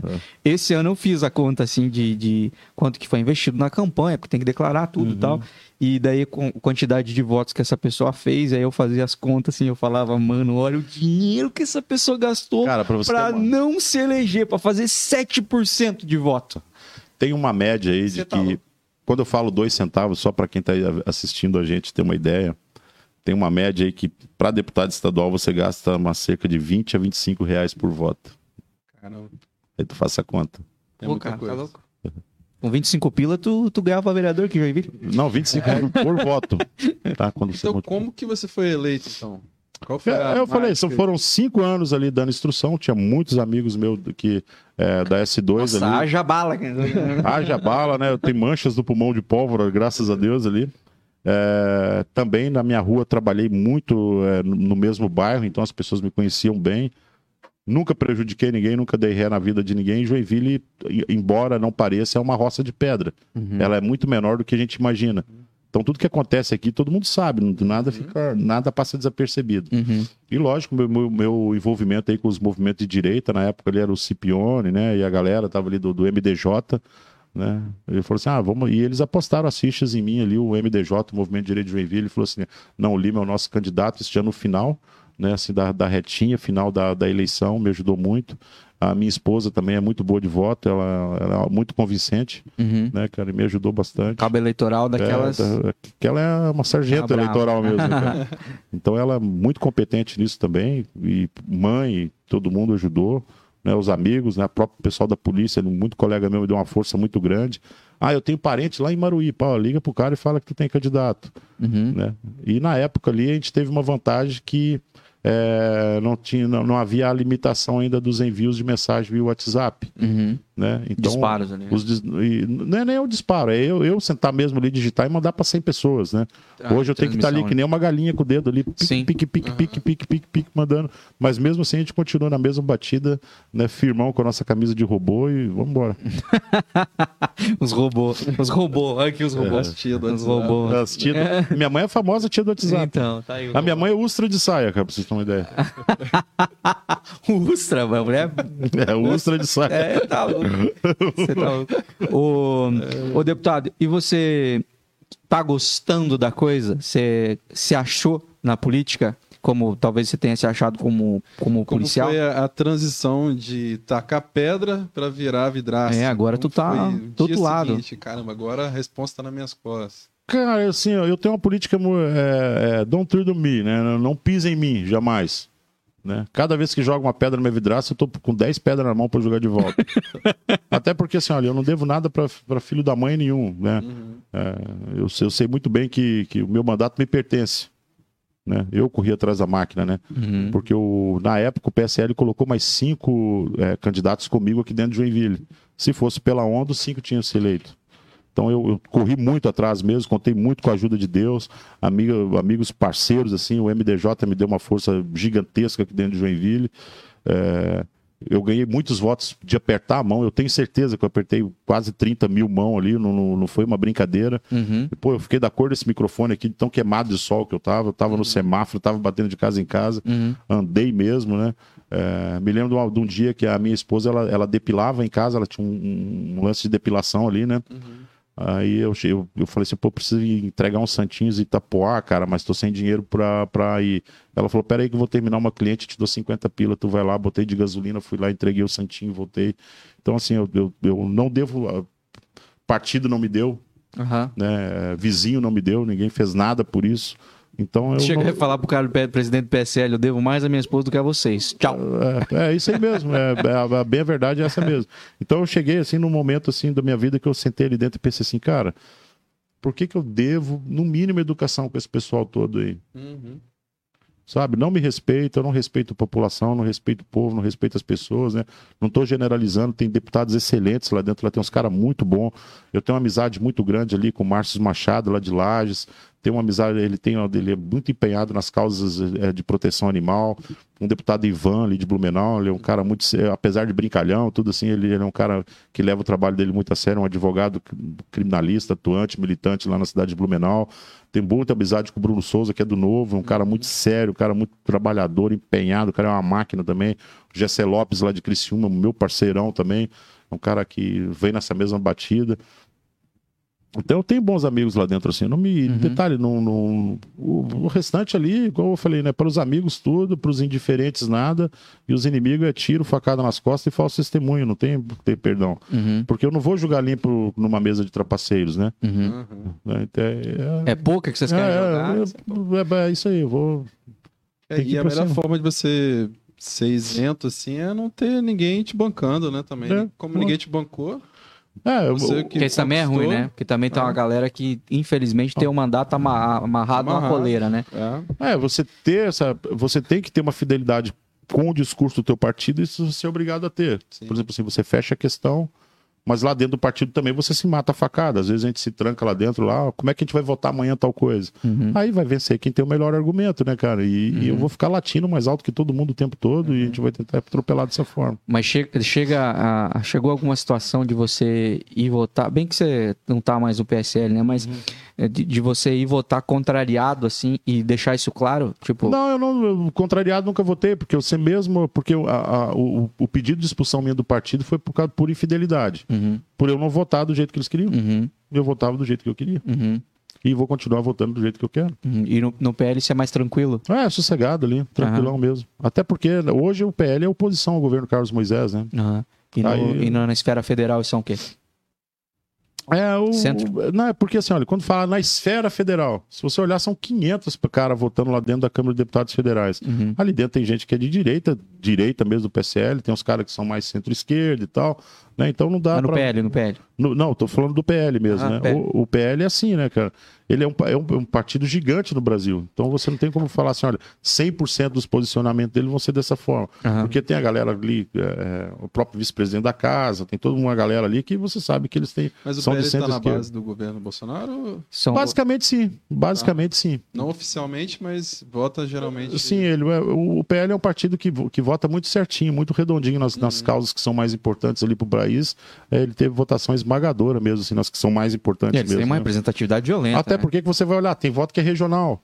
Sim, sim. Uhum. Tem voto que os caras estão votando uma questão lá do Nordeste, a gente não sabe nem por que, que os caras estão votando aquela É, eu vejo algumas coisas, uma galera do, do, do Norte Nordeste lá que é de partido de esquerda votando a favor do presidente. Do- Os caras devem enlouquecer, cara. Não, Eu- por quê? Porque é a demanda da região dele. Aham. Hum. Os caras do MDB, assim, Uhum. votando a favor do presidente, os caras pensando, mano, o que você tá fazendo, mano? E os caras têm que ficar brigando, discutindo. Daqui a pouco os caras mandam embora do partido, também, próxima eleição, os caras estão migrando. Então, certeza. migrando. É, mas isso é uma, uma característica de partido grande, como o PL é. Uhum. Entendi. Você considera que é, nosso governo ainda é de direita? Ou você acha que a gente teve que- a gente retrocedeu um pouquinho na, na, na, na linha que a gente estava indo lá no primeiro ano? Que, no primeiro ano, vamos dizer assim, tava uma briga que ele decidiu, o presidente decidiu comprar, eu tô falando na esfera federal mesmo, né? É uma briga que o presidente decidiu comprar, pagar o preço que, é- que, que, que pagou mesmo, de fazer inimizade com a mídia, de fazer inimizade com até com a galera da base mesmo, que estava esperando alguma coisa dele, a galera que até talvez tenha colocado grana na eleição, esperava algum retorno. Ele comprou briga com todo mundo porque tinha. Ele falou, cara, eu me elegi falando que ia fazer isso aqui, eu vou fazer isso aqui. Vocês E- gostando ou não, eu não vou parar de fazer. E a ala, a ala ideológica meio que foi afastada assim do governo Bolsonaro, né? Você pegar o ministro da Educação, o ministro, É. do, é, o ministro do, da- é, do exterior, é, foi, foi- também saiu, o, o Salles também saiu. Uhum. Então a parte mais ideológica, assim, mais à direita, eu vejo que foi meio que empurrado pelo centrão, assim, do, do governo. Você sente isso também? Assim, consegue enxergar dessa É maneira? que, na verdade, assim, é aquele lance da teoria versus prática, né? Uhum. Na, te- na teoria tudo é fácil, igual eu brinquei com o novo agora há pouco, assim, né? É praticamente é, mundo perfeito, né, cara? Aham. É, todo mundo quer um mundo perfeito, só que a gente tem que ter consciência de que a gente está em um mundo imperfeito.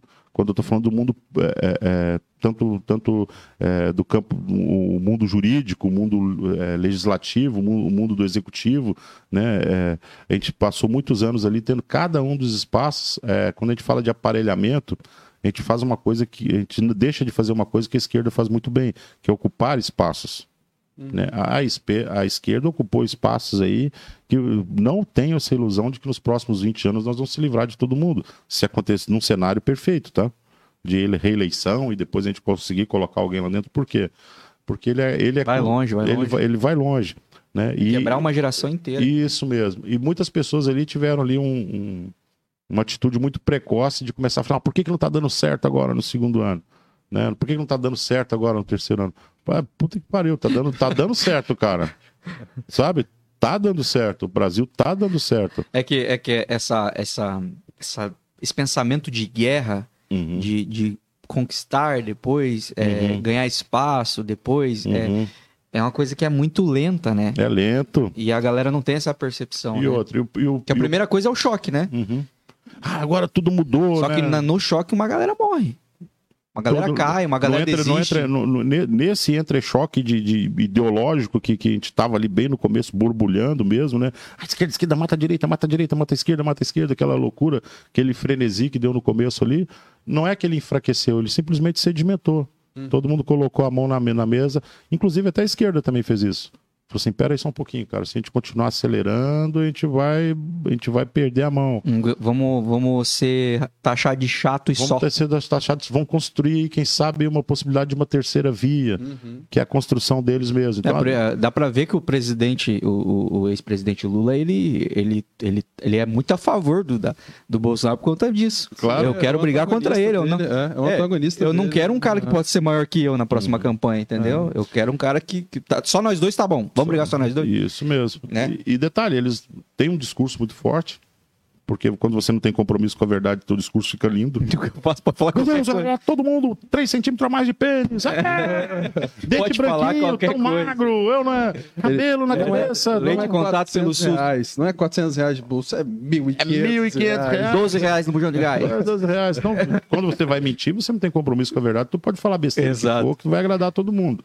Agora, quando você tem compromisso com a verdade, aí a coisa complica. Uhum. Né? E você tem que convencer um número de pessoas ali é, é, plu- plu- pluripartidários, é, pluriculturais. Eles têm, você está convencendo gente ali de, de- que vem do extremo sul, do extremo norte, gente que tem interesses diferenciados. Aí a coisa pe- pega. Aí o que, que o presidente fez? Não é que ele desvirtuou do caminho dele, ele simplesmente ele jogou, ele matou a bola, botou no chão, olhou pro time e falou assim: calma, gente. Né? Eu já sou- é, a gente está aqui, no- como, como era no, foi no segundo, no meio da pandemia, ele botou a mão, botou o pé em cima da bola e falou: peraí, gente, a gente está na metade do jogo ainda, tem mais 45 minutos. Né? Não vamos se matar agora aqui, que a Sim. gente pode até levar uma invertida. Se todo mundo subir, vai tomar gol. E também É, ele os caras tem, iam impeachment o cara. Também tem 28 anos que ele tá lá dentro também, então ele conhece também. Ele é malandro, né? Ele vê a lei- fez a leitura, né? Ele Uhum. sabe, né? Sabe que Ele é tá malandro. É, cara, eu, eu sinceramente, assim, eu, eu fico um pouco triste porque. é, eu- mas eu entendo o cansaço de ficar brigando e, e não conseguindo fazer o que ele queria fazer. Então é melhor parar de brigar um pouco pra Bom. conseguir fazer alguma coisa. Vamos falar das coisas positivas. O Brasil falava de Renan Calheiros antes disso? Não, Algum catarinense sabia quem que era esse cara? não, não sabia. Eu não tinha ódio por ele antes. Pois é. Do nada agora eu tenho. Omar Aziz, nós fizemos aquilo que nós tínhamos que fazer. Nossa missão aqui não era simplesmente a consertar o Brasil, porque a gente sabia que em quatro anos ou em oito anos isso não vai ser fácil de fazer. A nossa, a nossa principal missão, se você for olhar assim, era tirar os ratão da toca. Gente que Expor. tá ali. Expor toda essa galera. Hoje em dia você sabe quem é um. Quem que sabia aqui no, no- aqui no sul quem que era Maria do Rosário? Não, quem sabia o nome de todos os, os juízes do STF. Do cara. STF. Agora nós sabemos todo. E quem Agora- colocou eles lá? O maluco botou o nariz pra fora da toca, agora a gente carimbou, a gente já ó, identificado, identificado, Aham, identificado. Beleza, esse cara não Sabe? vai ser esquecido. Agora a gente tem que saber que daqui a quatro anos, né, os identificados tem que ser riscado. Na verdade, é mais ou menos isso aí. É, eu, Eu, espero que isso que, aconteça. eu digo que se tudo desse errado, só pelo ministro Tarciso ali já teria valido a pena já. Já valeu Esse a pena. cara aí é um. Tiramos o Moro da toca. É, também. Tava lá, incrustado, lá no cantinho, né? Cara, mas isso aí. Com uns pra- bigodão desse tamanho. Essa foi uma, uma das minhas maiores tristezas, assim, cara. Vou falar bem a É. verdade pra você. Foi, foi, pra mim foi triste, assim. Pra mim foi. Cara, assim, eu, eu, eu não, eu não sou nenhum cara assim, 100% religioso. Mas Uhum. tem uma parte da Bíblia que eu fico muito feliz quando fala assim: revele a face dos meus inimigos. Sim. A pior coisa que tem é você estar lutando sem saber contra quem. Uhum. E a gente usou esses primeiros três anos, a gente conseguiu fazer todo mundo Mostrar. mostrar, mostrar a carinha. Aqui Aham. em Santa Catarina a gente fez quantos mostrar o rostinho? Nossa, bicho. Tinha gente que não sabia o nome de deputado. Não, o do governador a gente não Do- sabia. não sabia o governo, quem que era o governador, quem que era o vice. É, e eu digo que brasileiro, assim, corrupto, ele até esquece, passa pano e tudo. Agora, traidor brasileiro. Não, já não respeita nem na novela. Ator de novela que faz esse papel apanha na rua, quem dirá político. Então, É, eu tenho assim, certeza que todos os governadores que falam, ah, tô com o Bolsonaro, tô não sei o que, que traiu ele. Tem um assim, ditado na política que diz que a, a história perdoa a traição, nunca o traidor. É. Cara, mas assim, eu tô ansioso, muito ansioso, assim. Eu queria que a eleição fosse agora, assim, Eu queria sabe? que fosse um amanhã cedo pra Eu mim também. votar já, cara. Eu queria muito, porque eu também tô um pouco de saco cheio dessa Uhum. conversinha de essa novelinha de, ai, mas quem que vai ser a terceira via, mas o candidato tal, fulano diz que talvez venha. Ah, mas dentro do partido três querem sair. O novo lançou um cara que eu não sei quem é. É, e tinha um cara que podia ser um candidato forte lá, se eles fossem um pouquinho mais inteligente lá dentro do partido deles. Cara, eu fico, eu tô de saco cheio. Eu só queria que tivesse eleição de uma vez pra quem é que vai, vai, vai sabe? Tem Uhum. um projeto, vai apresentar um projeto pros próximos quatro anos, chegar e falar, vai ser isso, isso e isso. O presidente, pela primeira vez, ele seria indo, indo pro PL. Você tá ouvindo isso aqui, presidente? Você vê, vê o sargento aqui, fala pra você, você indo pro PL. Dessa vez vai ter tempo de televisão, meu irmão. Uhum. E aí? E aí, como é que os caras vão calar você? Que os caras não gostavam muito da voz pro homem, né? Uhum. Não fosse uma facada, o homem não tinha nem aparecido na televisão, né? É, e dessa vez. Posso te falar uma coisa? Na facada ele já estava eleito. Tá. Não, mas eu digo assim, o cara virou assunto. Tipo, mais que não fossem falar dele, tinham que falar. Como é que não fala? Como é que ignora um cara que tomou Bom, uma para facada? tranquilizar todos os coraçãozinhos que estão assistindo a gente agora aqui, eu vou dizer: o próximo presidente da República se chama Jair Messias Bolsonaro e ninguém tira isso dele. E, mas deixa eu fazer uma pergunta agora aqui de quem tá aí dentro do negócio. Quem é o vice? Quem que vem pelo, pelo PL aí pra, pra apoiar ele como vice? Do presidente? É, Ah, isso acha? é, tá muito precoce para falar. Tu o acha muito ainda. cedo? Muito cedo ainda, muito cedo. Qualquer coisa que for falar em relação a isso é Mas, especulação. mas em relação a você acha a, permanência do Mourão, você acha in- inviável? Cara, eu não sei nem. O, o Mourão é um cara que todo mundo fala do cara, eu gosto muito dele, cara. Uhum, Eu gosto muito dele. O Mourão, ele foi o seguro de vida do Bolsonaro uhum. Durante todo o tempo. Os caras impeachment ele chegava o Mourão. Ah, vai lá, vai lá perguntar pra Miriam Leitão o que que tu prefere. Ah, tu quer o quê? Cair na unha do Mourão, meu filho? Pois é. E todo mundo. Eu tenho certeza, quando ele levou aquela facada. Se, se a facada fosse depois de eleito, eh, ia ter novena do PT pro Bolsonaro não morrer. Uhum.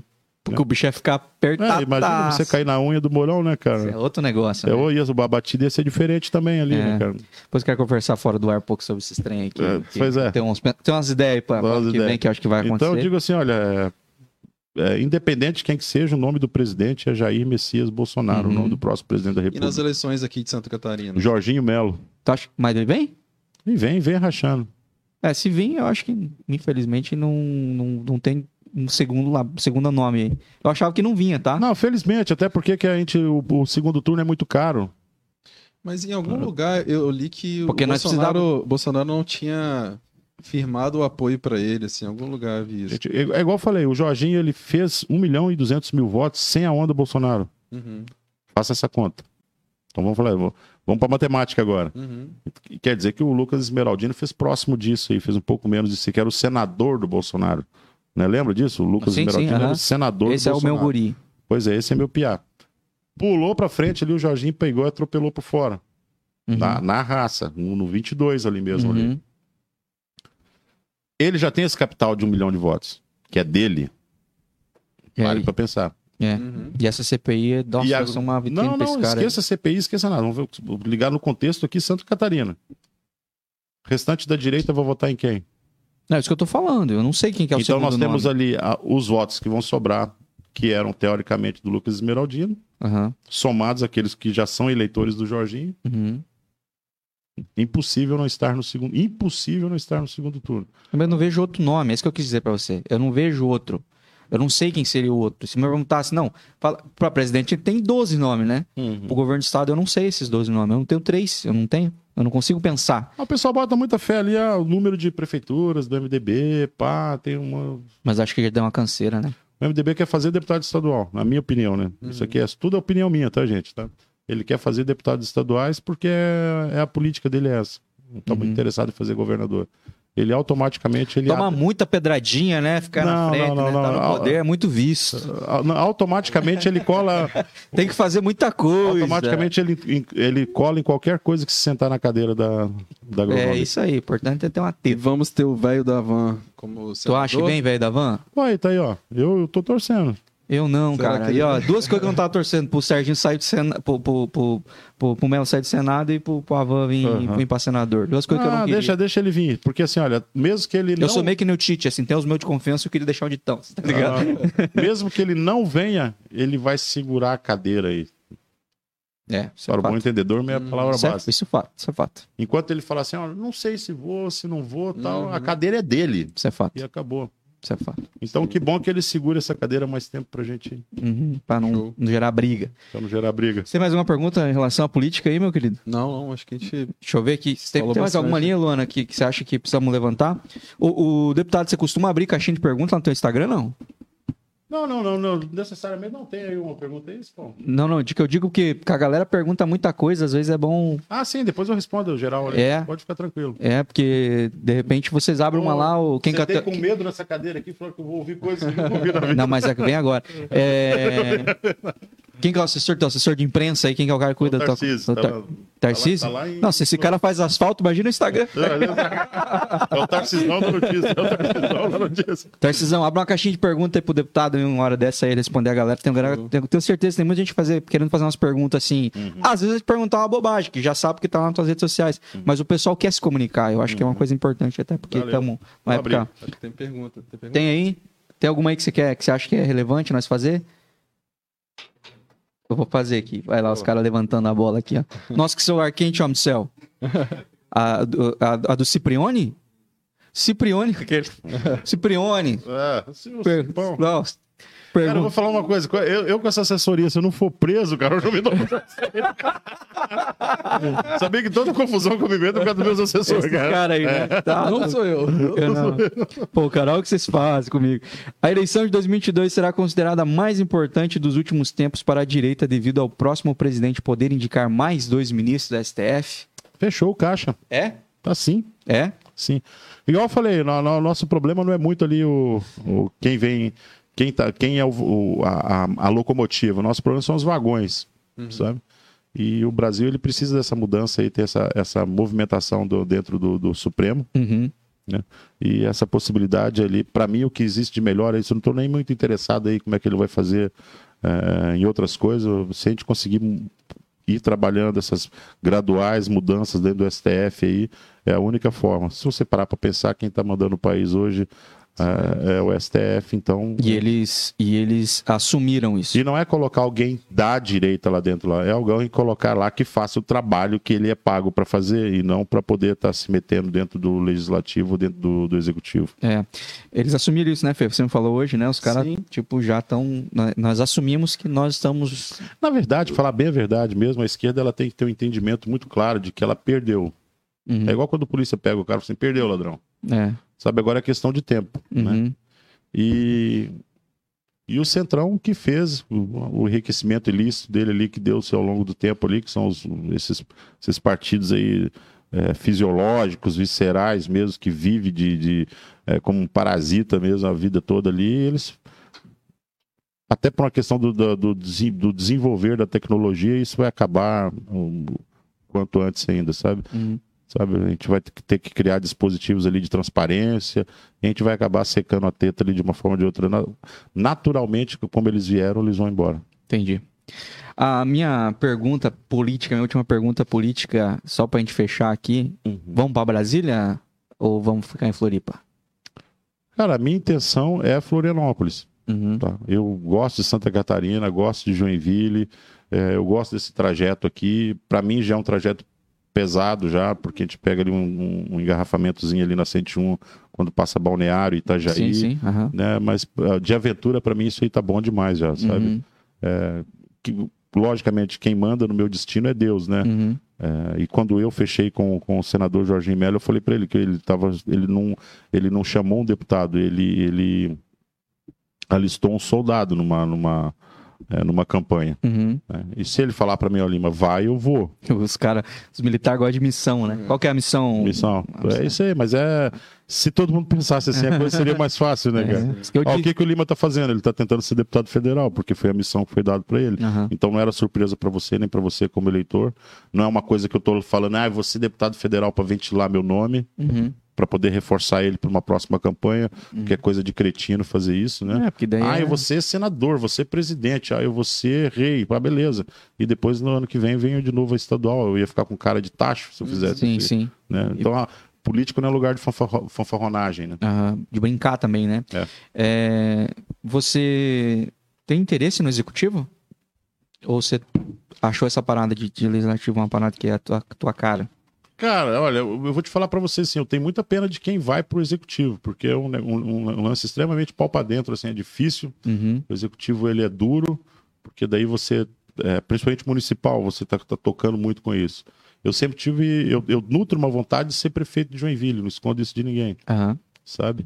Até É que eu perguntei isso de um jeito bem educado, viu? Não, mas eu, eu- a galera fala assim, o Lima é super sincero, mas a gente tem, tem que ser, né, cara?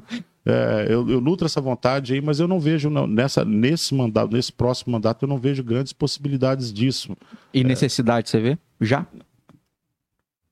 Olha, Ou o- tu acha que, por enquanto, a, gente tem brigas maiores pra brigar? brigas maiores para brigar. Então, tipo assim, a minha batalha ela tá sendo travada em outro campo. Aham. Talvez quando pacificar o outro campo, aí vai ficar, assim, pô, que bacana agora. Daí vai ser necessário. Aí vai ser necessário. Na tua charada. Bora pras perguntas em comum? Bora. Cara, esse, esse quadro aqui é o quadro que talvez. Não, nunca dei. É, é, mas essa alguém já deve ter perguntado. Aqui- É, Essa, pergunta não foi feita para mim. Não? Não, não é eu Isso quer dizer que eu tô passando um estereótipo muito convincente. É, você vê que o pessoal tá. É, o alvo. A, a- talvez essas perguntas aqui realmente você nunca tenha ouvido, parado pra pensar. Eu peço que. Como é que é teu, teu primeiro nome, Sargento? Carlos Henrique de Lima. Carlos Henrique. Queria falar com o Carlos Henrique agora, se eu Fechou. puder, tá? Uhum. Nesse Mas momento. minha mãe, aí. pô. É. Carlos Henrique. Falar, Carlos Henrique de Lima, aí é problema, né? Aí Chamou inteiro o nome, um abraço. É, seu Carlos Henrique, como é que você se imagina daqui 10 anos, cara? Cara, se Deus quiser aposentado. Você já não tá aposentado? Não. É, na verdade, quando você tá- é militar e é eleito no meio do. do, é, você ainda, ainda. Quando, o militar estadual, não estou falando funcionário público. Aham. O militar estadual, quando ele é eleito, automaticamente ele é transferido para reserva. Uhum. Né? E eu fui transferido para reserva ali com 22 anos. Uhum. Então, eu não me vejo aposentado porque ainda, ainda estou trabalhando ainda, Sim, né? Mas eu com 60 anos, eu me vejo já ali de olho numa aposentadoria já. Não, mas agora vamos, vamos Porque eu tive uma vida muito intensa, comecei a trabalhar muito cedo, sempre dois empregos, é igual o pai do Cristo, como eu sempre digo, e agora a política toma todo o tempo do cara e eu quero dedicar um tempo para mim, nem que seja no final da vida. Esse é o ponto. Pra fazer o quê? O que, que você quer fazer quando você Praticar o ócio mesmo, cara. É pescar, é, É Enseado. Itaguaçu, Praia do Forte. Sei lá, cara, onde seja lá onde for, onde eu possa caminhar, tá tranquilo, tudo. É... Nada, não sei Fora vai- da política, não, né?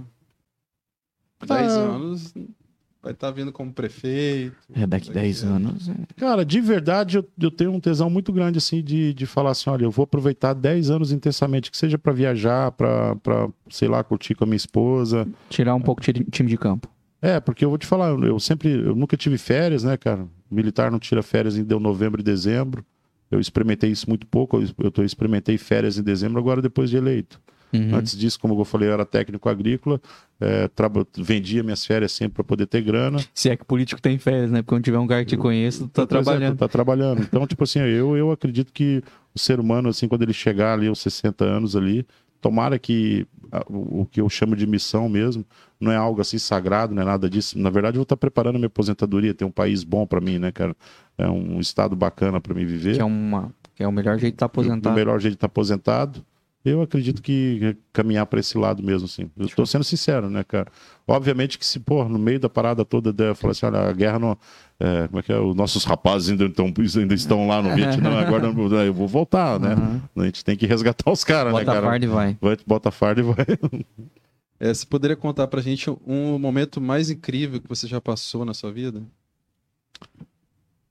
Cara, assim, olha, aí tem aqueles clichês, ai, foi quando meu filho nasceu. Ah, pô, Geralmente é isso. Ah, pô, É eu... o que a gente mais escuta aqui. É. Tá, beleza, mas. Um casamento, Ah, Você tem quantos filhos? Ah, porque o cara quer pagar um pau com a esposa. Quer... Você tem quantos filhos, Sérgio? Eu tenho um filho. Um e filho. eu tenho um filho e três enteadas. Sabe? Assim, que...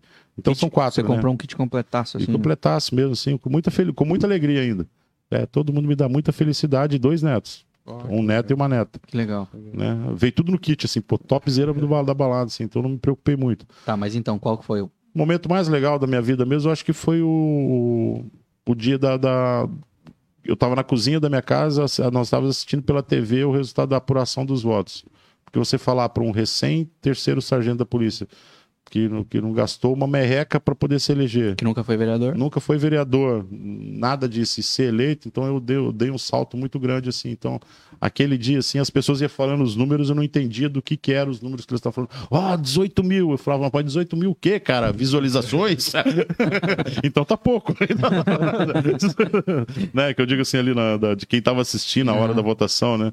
Eu não entendia que aquilo era voto. Quando chegou 30, 32, eu falei, meu Deus do céu, cara. E, ah, em é muito louco. 203 municípios, 35.053 votos. Isso é muito Aí, aquele dia eu falei assim, puxa vida, cara, foi a mão de Deus mesmo. Né? Não, não foi por outra coisa que ele me deu saúde, boa disposição, ânimo para para dar meter o pau e eu fui para cima. Isso deve trazer então aquele um... dia foi muito emocionante para mim. Eu- Isso deve trazer um senso de responsabilidade violento também, né? Sim, a impressão de que você tá assim num torpor, tá ligado? Assim, você não põe o pé no chão. Foi uma emoção muito grande mesmo. Uhum. Obviamente que fui muito feliz quando nasceu meu filho, vários momentos com a minha esposa, fui muito feliz mesmo, mas esse de alegria, assim, de euforia, de, de, de ficar assim, poxa vida, cara, isso não tá acontecendo, foi o dia da eleição. E o mais Nossa. triste? Dia mais triste. Cara, eu não tenho um dia triste na minha vida não, cara. Hum. É, falo isso com bastante sinceridade, não, não me lembro com tristeza de dia nenhum da minha vida, não. Show. Nenhum mesmo. Sempre fui um cara, graças a Deus, muito abençoado com tudo ali. Uhum. Isso não é sobre o que acontece, é como você enxerga o que acontece. Porque acontecer, acontece. Ah, Mas, a é- gente, como a gente tá disposto a enxergar, isso é o que faz a Cara, sempre diferença. tem alguém mais fudido que você, pode ter certeza. Então, é uma questão de perspectiva. né? Sempre tem. Ó, hoje, 10 e 10 da noite, você tem mais 24 horas de vida. Daqui Não é uma 24 ameaça, tá? horas- Porque sabe, Porra, bicho. só pra ficar claro, eu, né, falei, eu, falei, pô, eu sabia que eu devia ter vindo armado É. nessa porra. Pra trás, fala como é que Daqui é. a 24 horas você tem certeza que a sua vida vai acabar. O que você faria nessas 24 horas? Cara, eu, eu iria normalmente pra casa hoje, eu ia dormir ali com a minha esposa, né? Tenho certeza que, que ia rolar um algo a mais ali, obviamente, né, cara? No dia seguinte É a tu- última. É a última, né? Tentativa do infinito ali, né, cara? Eu tô com dor de cabeça, não. Pelo amor de Deus. Vou morrer, pô. Vou morrer. Óbvio, né? Até de manhã cedo eu, eu acho que ia tomar meu café ali tranquilão mesmo ali. É, o meu filho não mora comigo, eu ia com certeza ir atrás dele, ia atrás da minha mãe e tudo. Não ia falar pra ninguém, ia tocar o dia assim normalmente mesmo ali. E ficar durante todo o tempo assim pensando qual que seria uma alternativa que eu teria para poder fugir dessa situação. Uhum. Sabe assim, é, eu acredito que para todo problema tem uma solução. Tu senta assim fica, pensa, pensa, pensa que tem solução para isso aí. E ela vem. Se você pensar mesmo, a solução vem. A gente já. É, pensar o que, que o ser humano já fez hoje de coisas impossíveis, né? Uhum. Por quê? Porque sentou, se concentrou e conseguiu sair da situação. E com certeza não ia ser aí, eu ia conseguir desbordar, não ia ser as últimas 24 horas. Um jeito eu ia dar. Como eu sempre digo, né, Cip? Show. Deixa comigo que eu me viro com isso aí, cara. Joga pra mim. Joga pra mim. Legal, legal. Isso é uma boa, uma- um bom jeito de terminar a vida, né? Tentando tentando- que ela não Tentando terminasse. não, Não. dar um nó. Dar um nó. É, se você pudesse dizer um lugar que você gostaria muito de conhecer ou voltar, que lugar seria esse? Cara, que eu gostaria muito de co- conhecer o Coliseu, cara. Não conheci o Coliseu ainda. É um lugar que eu queria entrar ali dentro, ali, sentar ali no chão ali, pegar um pouco do pó do Pela chão. história. chegar- pela história dele ali dentro ali, né? É, não que eu valorize tudo aquilo que aconteceu lá dentro lá. É, mas é uma coisa que me chama muita atenção ali, né, cara? Eu- onde você vê que, ali, lógico, teve ali cristão, os cristãos morreram ali dentro, ali, né? Cristão foi morto ali dentro, tudo, mas a, a, vida dos, dos, é, dos gladiadores me chama muita atenção mesmo, assim. Uhum. Me chama muita atenção mesmo. O, o que, que é a emoção de você entrar numa arena? E muitas vezes eu entro dentro do plenário lá na Assembleia, lá, eu sempre tenho essa sensação, assim, Uau, que- cara. que você tem que entrar ali dentro ali e pensar que a plateia quer ver você sair ali dentro ali, né? Uhum. Levantando a mão e falando assim, pô, o cara que eu escolhi, o gladiador que eu escolhi ganhou.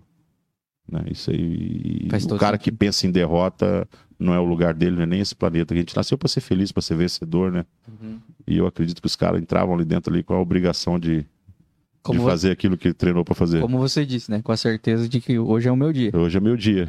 Todo dia eu acordo e penso isso. Hoje é meu dia. Show. Eu queria fazer uma pergunta e a resposta, eu não queria uma resposta de político, assim, eu Uhum. queria uma resposta pessoal sua. Uhum.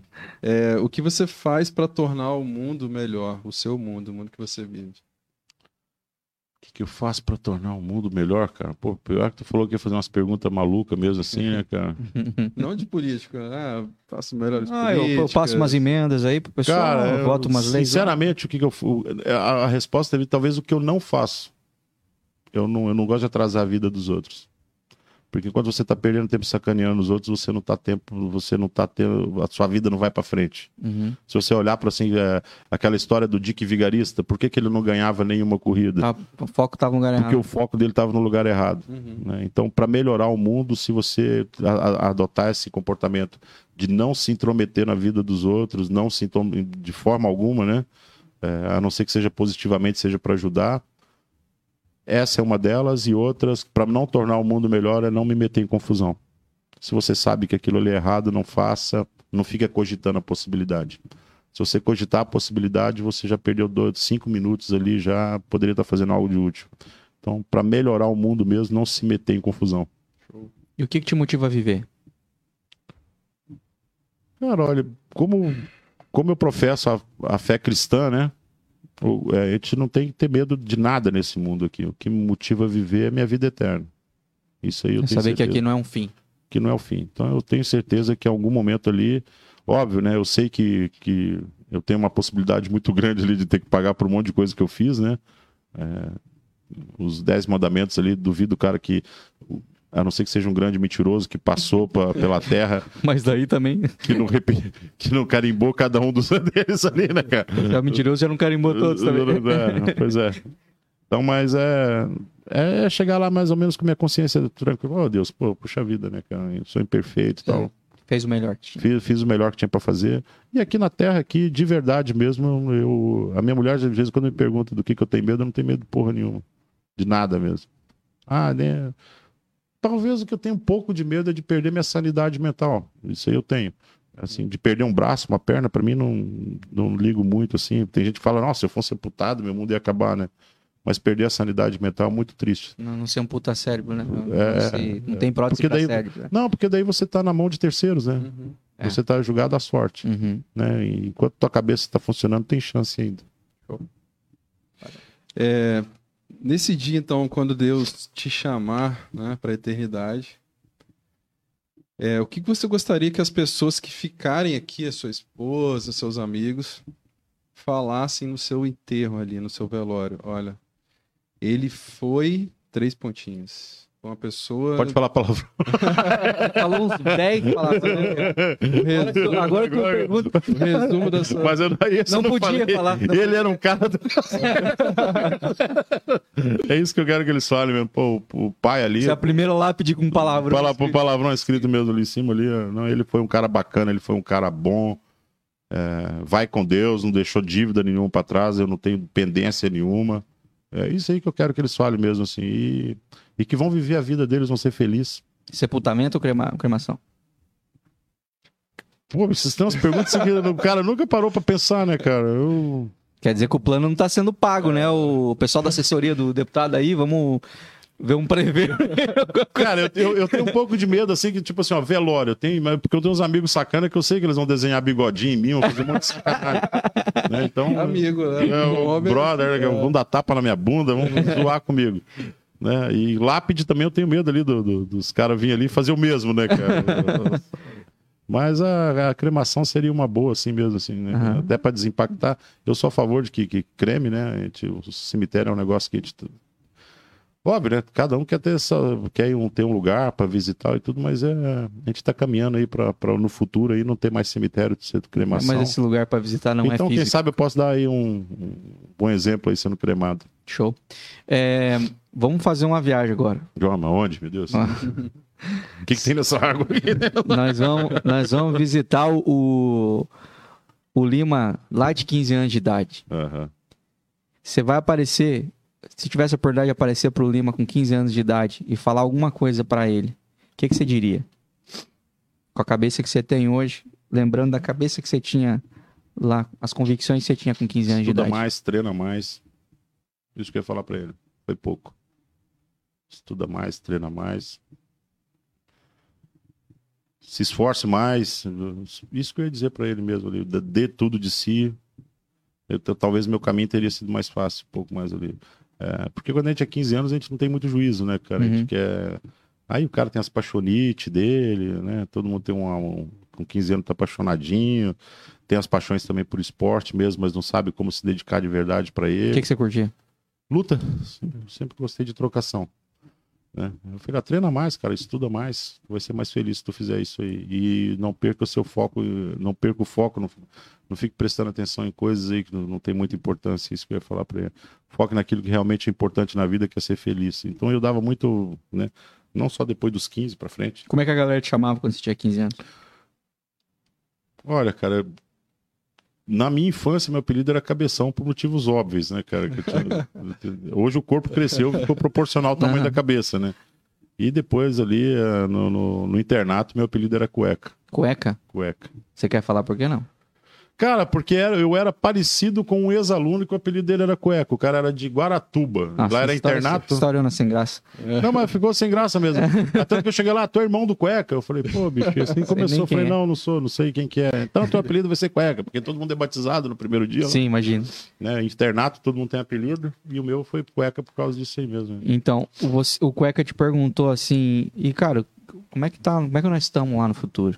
E aí você conta pra ele onde é que você tá hoje. Tu acha que o Cueca ia se orgulhar? Ia. Ia. Com a mais absoluta certeza, ia sim. Ok. É, qual seria a qualidade ou aquilo que você mais gosta em você e o contrário também? O que, que você menos gosta em você? A minha maior qualidade, cara, é minha fidelidade, bicho. Eu acho que se você não tem fidelidade, você acabou. Tem que ser fiel a, a tudo. A palavra dada. A palavra dada, nos relacionamentos, a amizade, a, a- ao trabalho. Tem que ser fiel, cara. Ser fiel. Eu ah, entrei num time, ninguém te mandou, ninguém me forçou a entrar, por exemplo, agora, eu tô no PL agora, né? Seja fiel à tua galera ali dentro ali, Uhum. é, tenta, tenta incentivar esse sentimento nas pessoas também de fidelidade, que daí você não dá surpresa pra ninguém, nem toma surpresa de ninguém, né, cara? Ah, você ser surpreendido por um ato de infidelidade é muito triste, né? E não tô falando nem... é, cara que não tem... igual assim, eu sou um cara que não tem ciúme de nada, cara, de verdade mesmo. Nunca fui ciumento, porque eu tenho 100% de confiança em quem tá do meu lado e eu gostaria que a recíproca fosse verdadeira. Então, eu, eu não tô preocupado com o que minha mulher tá fazendo, tá olhando o celular, o que, que meus amigos estão tramando para mim. não- Vou viajar de boa, não viro as costas pra, pra, pra- Uma vez que a gente ficou amigo, eu não tô preocupado se eu, se eu vou virar aqui, vocês vão editar isso, fazer uma sacanagem. Até se fizer, vai acertar com Deus, não é comigo e com meus advogados, entendeu? Ah, nego? já colocou advogado no meio. É isso aí, cara, né? cara? Mas, é, na verdade, isso é confiança. Uhum. E você tem que dar para receber. Então, por isso que eu dou muito valor para fidelidade. E o meu maior defeito é abrir o bocão e falar sem pensar na- nas consequências do que vai acontecer. Esse é o meu maior defeito, assim. É o, o, o ímpeto. É, assim. Meu assessor e falando, puta merda. Não, se tu é assim, imagina o assessor do presidente, como é que ele não fica? Ele fica ah, uma Não, eu não, eu não penso muito pra falar, não. É assim, ó, se você falar assim, pô, desborda, mas não mente. Isso é uma coisa que eu sempre faço. Uhum. Corta o assunto, mas, mas não mente. Agora, quando é legal fazer um esquema igual esse que a gente está fazendo aqui, que tu pode falar o que tá- bem à vontade mesmo, né? Uhum. E detalhe, que se alguém falar, ah, não gostei disso que o Lima falou, "Ô, azar, velho. Pelo menos não tá mentindo. azar, cara. Pelo menos não vai tomar surpresa, É, eu falei da você não- fidelidade, né? É. Ele é fiel àquilo que ele fala. Uhum. Ô, Lima, existe alguém de quem você sente muita saudade, sente muita falta? Não, cara, meu pai já é falecido, mas também fez cumpriu a missão dele, cumpriu a etapa dele, não sinto saudade. Ele morreu de velho, inclusive. Lá em São Chico? É, ali em São Francisco. Né? Saudade. Não, cara, eu sinto muito saudade de vez em quando quando eu não tô em casa, que eu sou um- eu gosto muito de ir pra casa, assim, pô, a galera fala, pô, o Lima já tá começando a ficar desesperado já, quer ir pra casa. Quando eu sinto saudade é de casa mesmo, assim, mas saudade nem de lugar, nem de pessoa nenhuma.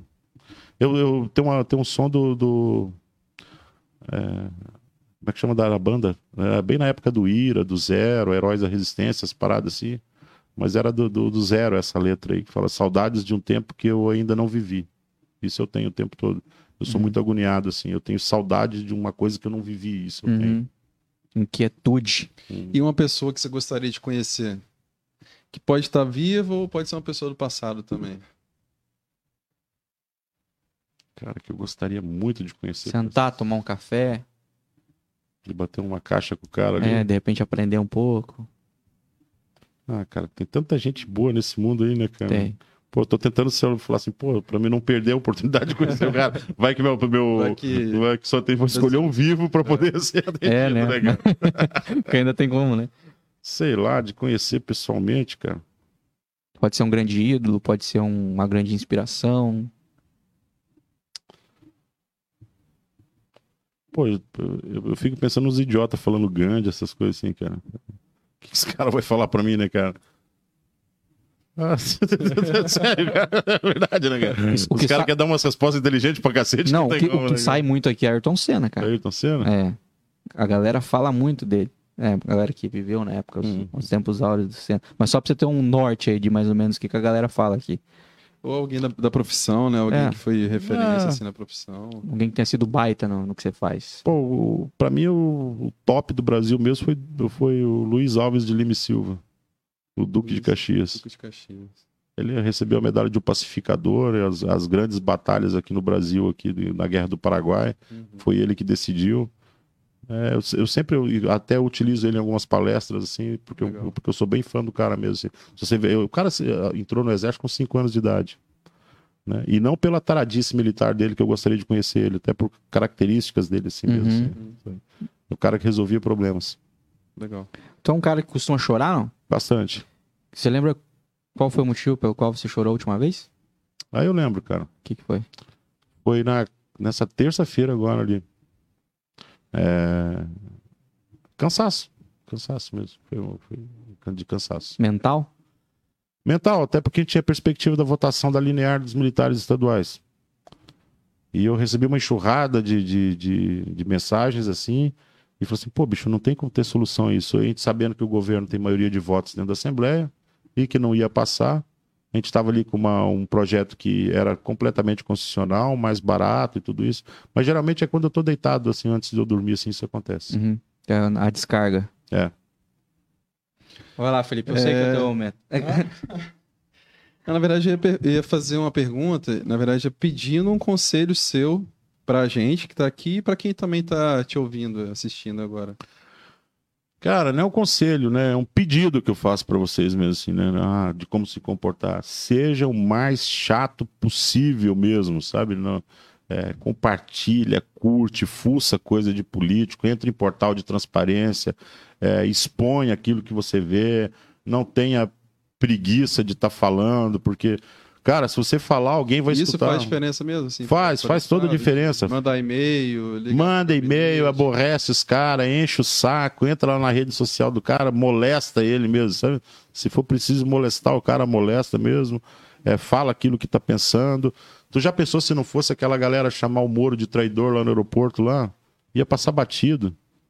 Sabe? É, esses caras. Quando você tem um político que você não gosta, não perca a oportunidade de esculachar, porque ele tá muito bem pago para fazer coisas ali e não tá fazendo. Por quê?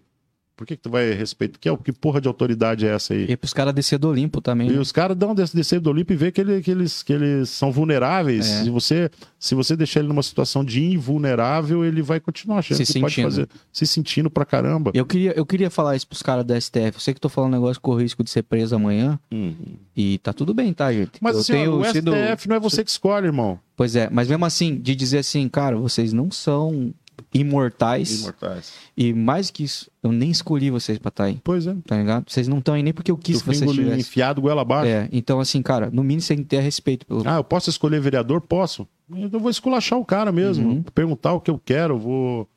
Tá beleza. Esse dia teve- tem gente ali que agora, ali com essa possibilidade do, do presidente ir pro, pro, pro PL, é, ah, eu quero ser deputado, eu quero ser deputado e tal, tal. Eu falei, senta aqui, amigão, na minha mesa lá, lá, em- lá em Floripa lá. Porque eu vou te dar um presente aqui, abrir a gaveta. Toma aqui o regimento.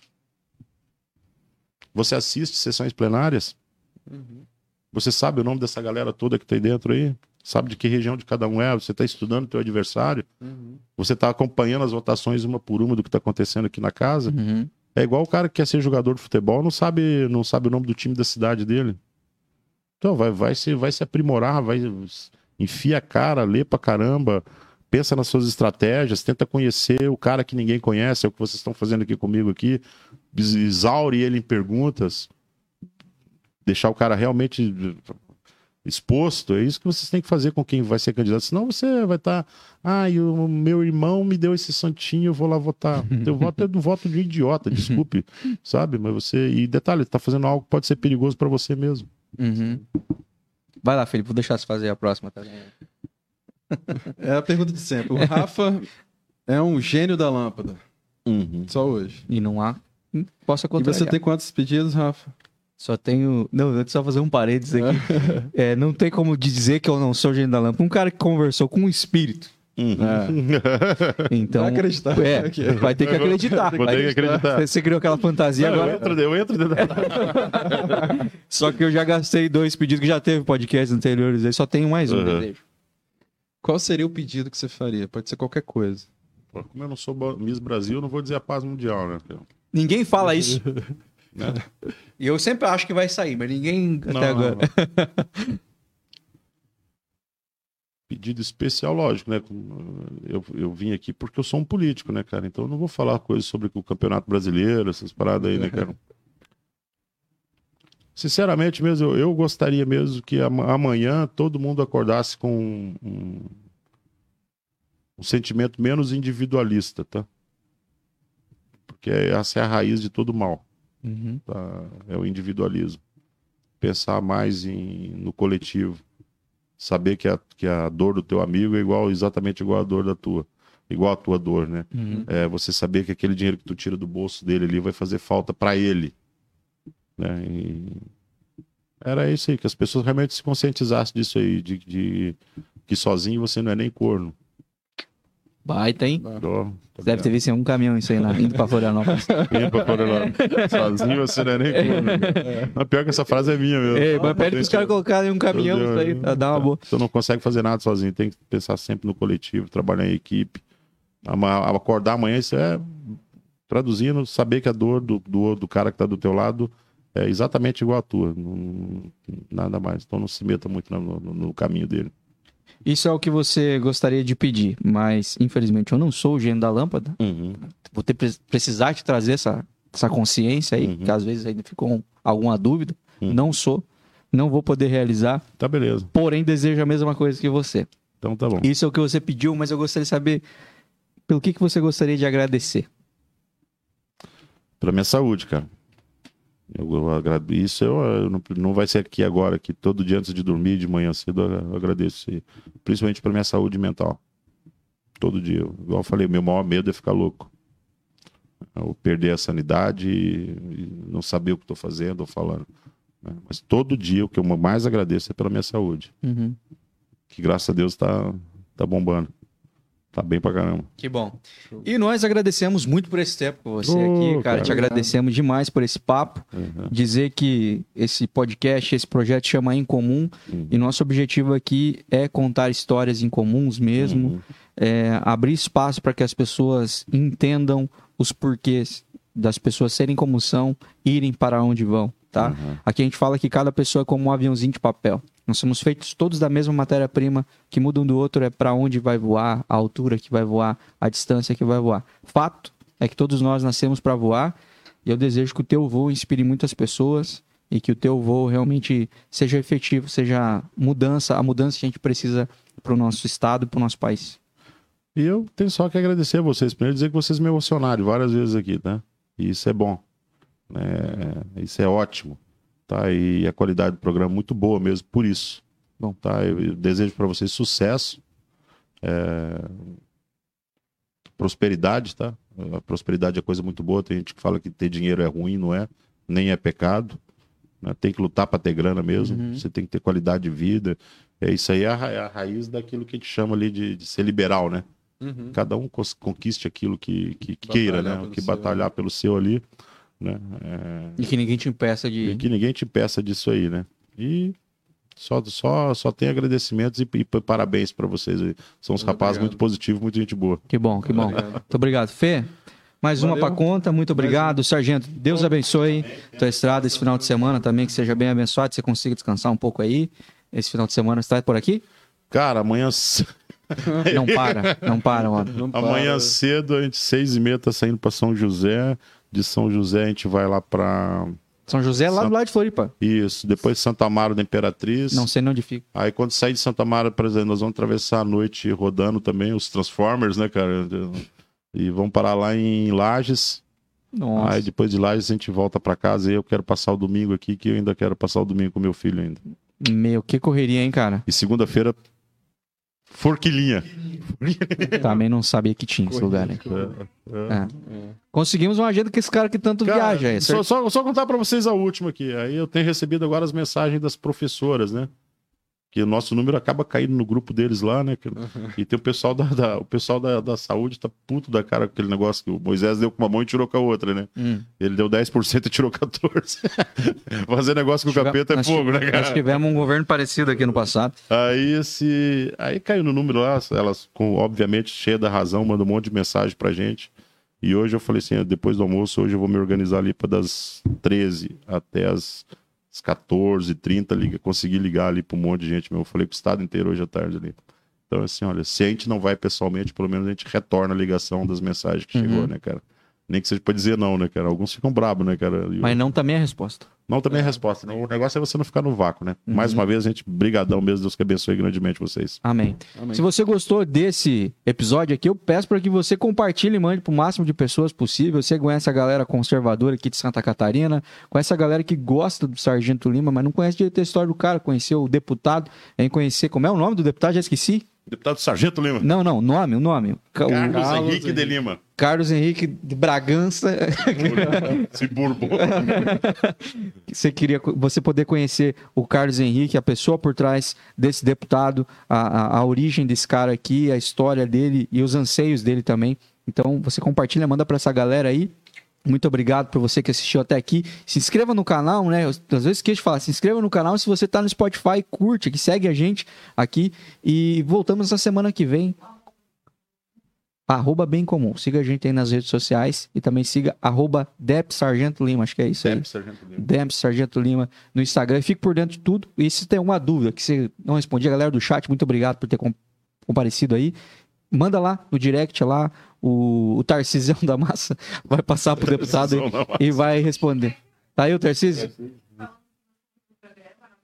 Obrigado, Tarcísio. Forte abraço pra Tarcísio vocês. Pobre. É isso aí. Pobre. Eu não sei dar tchau, Felipe. Falou? Voltamos a semana que vem. Aperta aquele 4C Valeu. maroto pra mim lá. Até semana que vem. Tchau, tchau.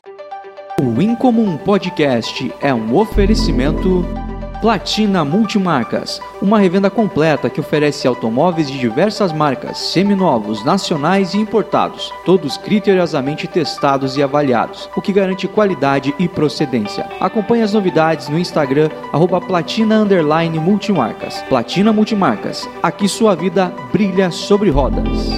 Dr. Tiago Ferreira Luiz, o dentista número 1 um de Joinville, oferece tratamento personalizado e especializado em implantes dental e ortodontia. Para agendar um atendimento é só ligar ou mandar um WhatsApp para 47997058735 ou vá até a Rua Cegonha 109 no Iririú. Conte com o Dr. Tiago Ferreira Luiz, afinal, seu sorriso é único. De Valor Corretora de Seguros, uma empresa familiar que atua no mercado há mais de 30 anos, com uma equipe especializada e sempre atualizada com as novidades do mercado de seguros para oferecer os melhores produtos que se encaixam perfeitamente tanto na sua necessidade quanto ao seu bolso. Entre em contato através do 3433-0000 ou nas redes sociais arroba De Valor Seguros. Corretora de Seguros, protegendo tudo o que tem valor para você. Aeros Topografia, uma empresa inovadora com assessoria imobiliária, regularização, retificação, unificação, desmembramento, entre outros serviços, além de topografia, aerolevantamento, georreferenciamento feito com maior agilidade e qualidade, utilizando o que tem de mais moderno e tecnológico no mercado. Entre em contato com a Aeros através do 47 3278 1449 e siga no Instagram arroba. Hope Store, moda masculina e feminina, acessórios e perfumes, além da maior variedade de calçados, sempre trazendo o que é de mais atual na moda para você ficar bonito e economizar. Siga arroba Hope Store Oficial no Instagram ou chama no WhatsApp 47 99713 3405. Receba todas as novidades no seu celular. Fique na moda com a Hope Store. Barbearia Dom Procópio. Os melhores barbeiros em um ambiente agradável, além de qualidade e preço justo. Agende seu atendimento no WhatsApp 47992555239 ou no Instagram, arroba Barbearia Dom Procópio. Rua Florianópolis 2096, no Itaú. Barbearia Dom Procópio. Homens que se cuidam do clássico ao moderno. Anuncie aqui. Se você quer ser parceiro do Incomum, entre em contato através do 47 99694 7699 ou no arroba bem comum e vem voar com a gente.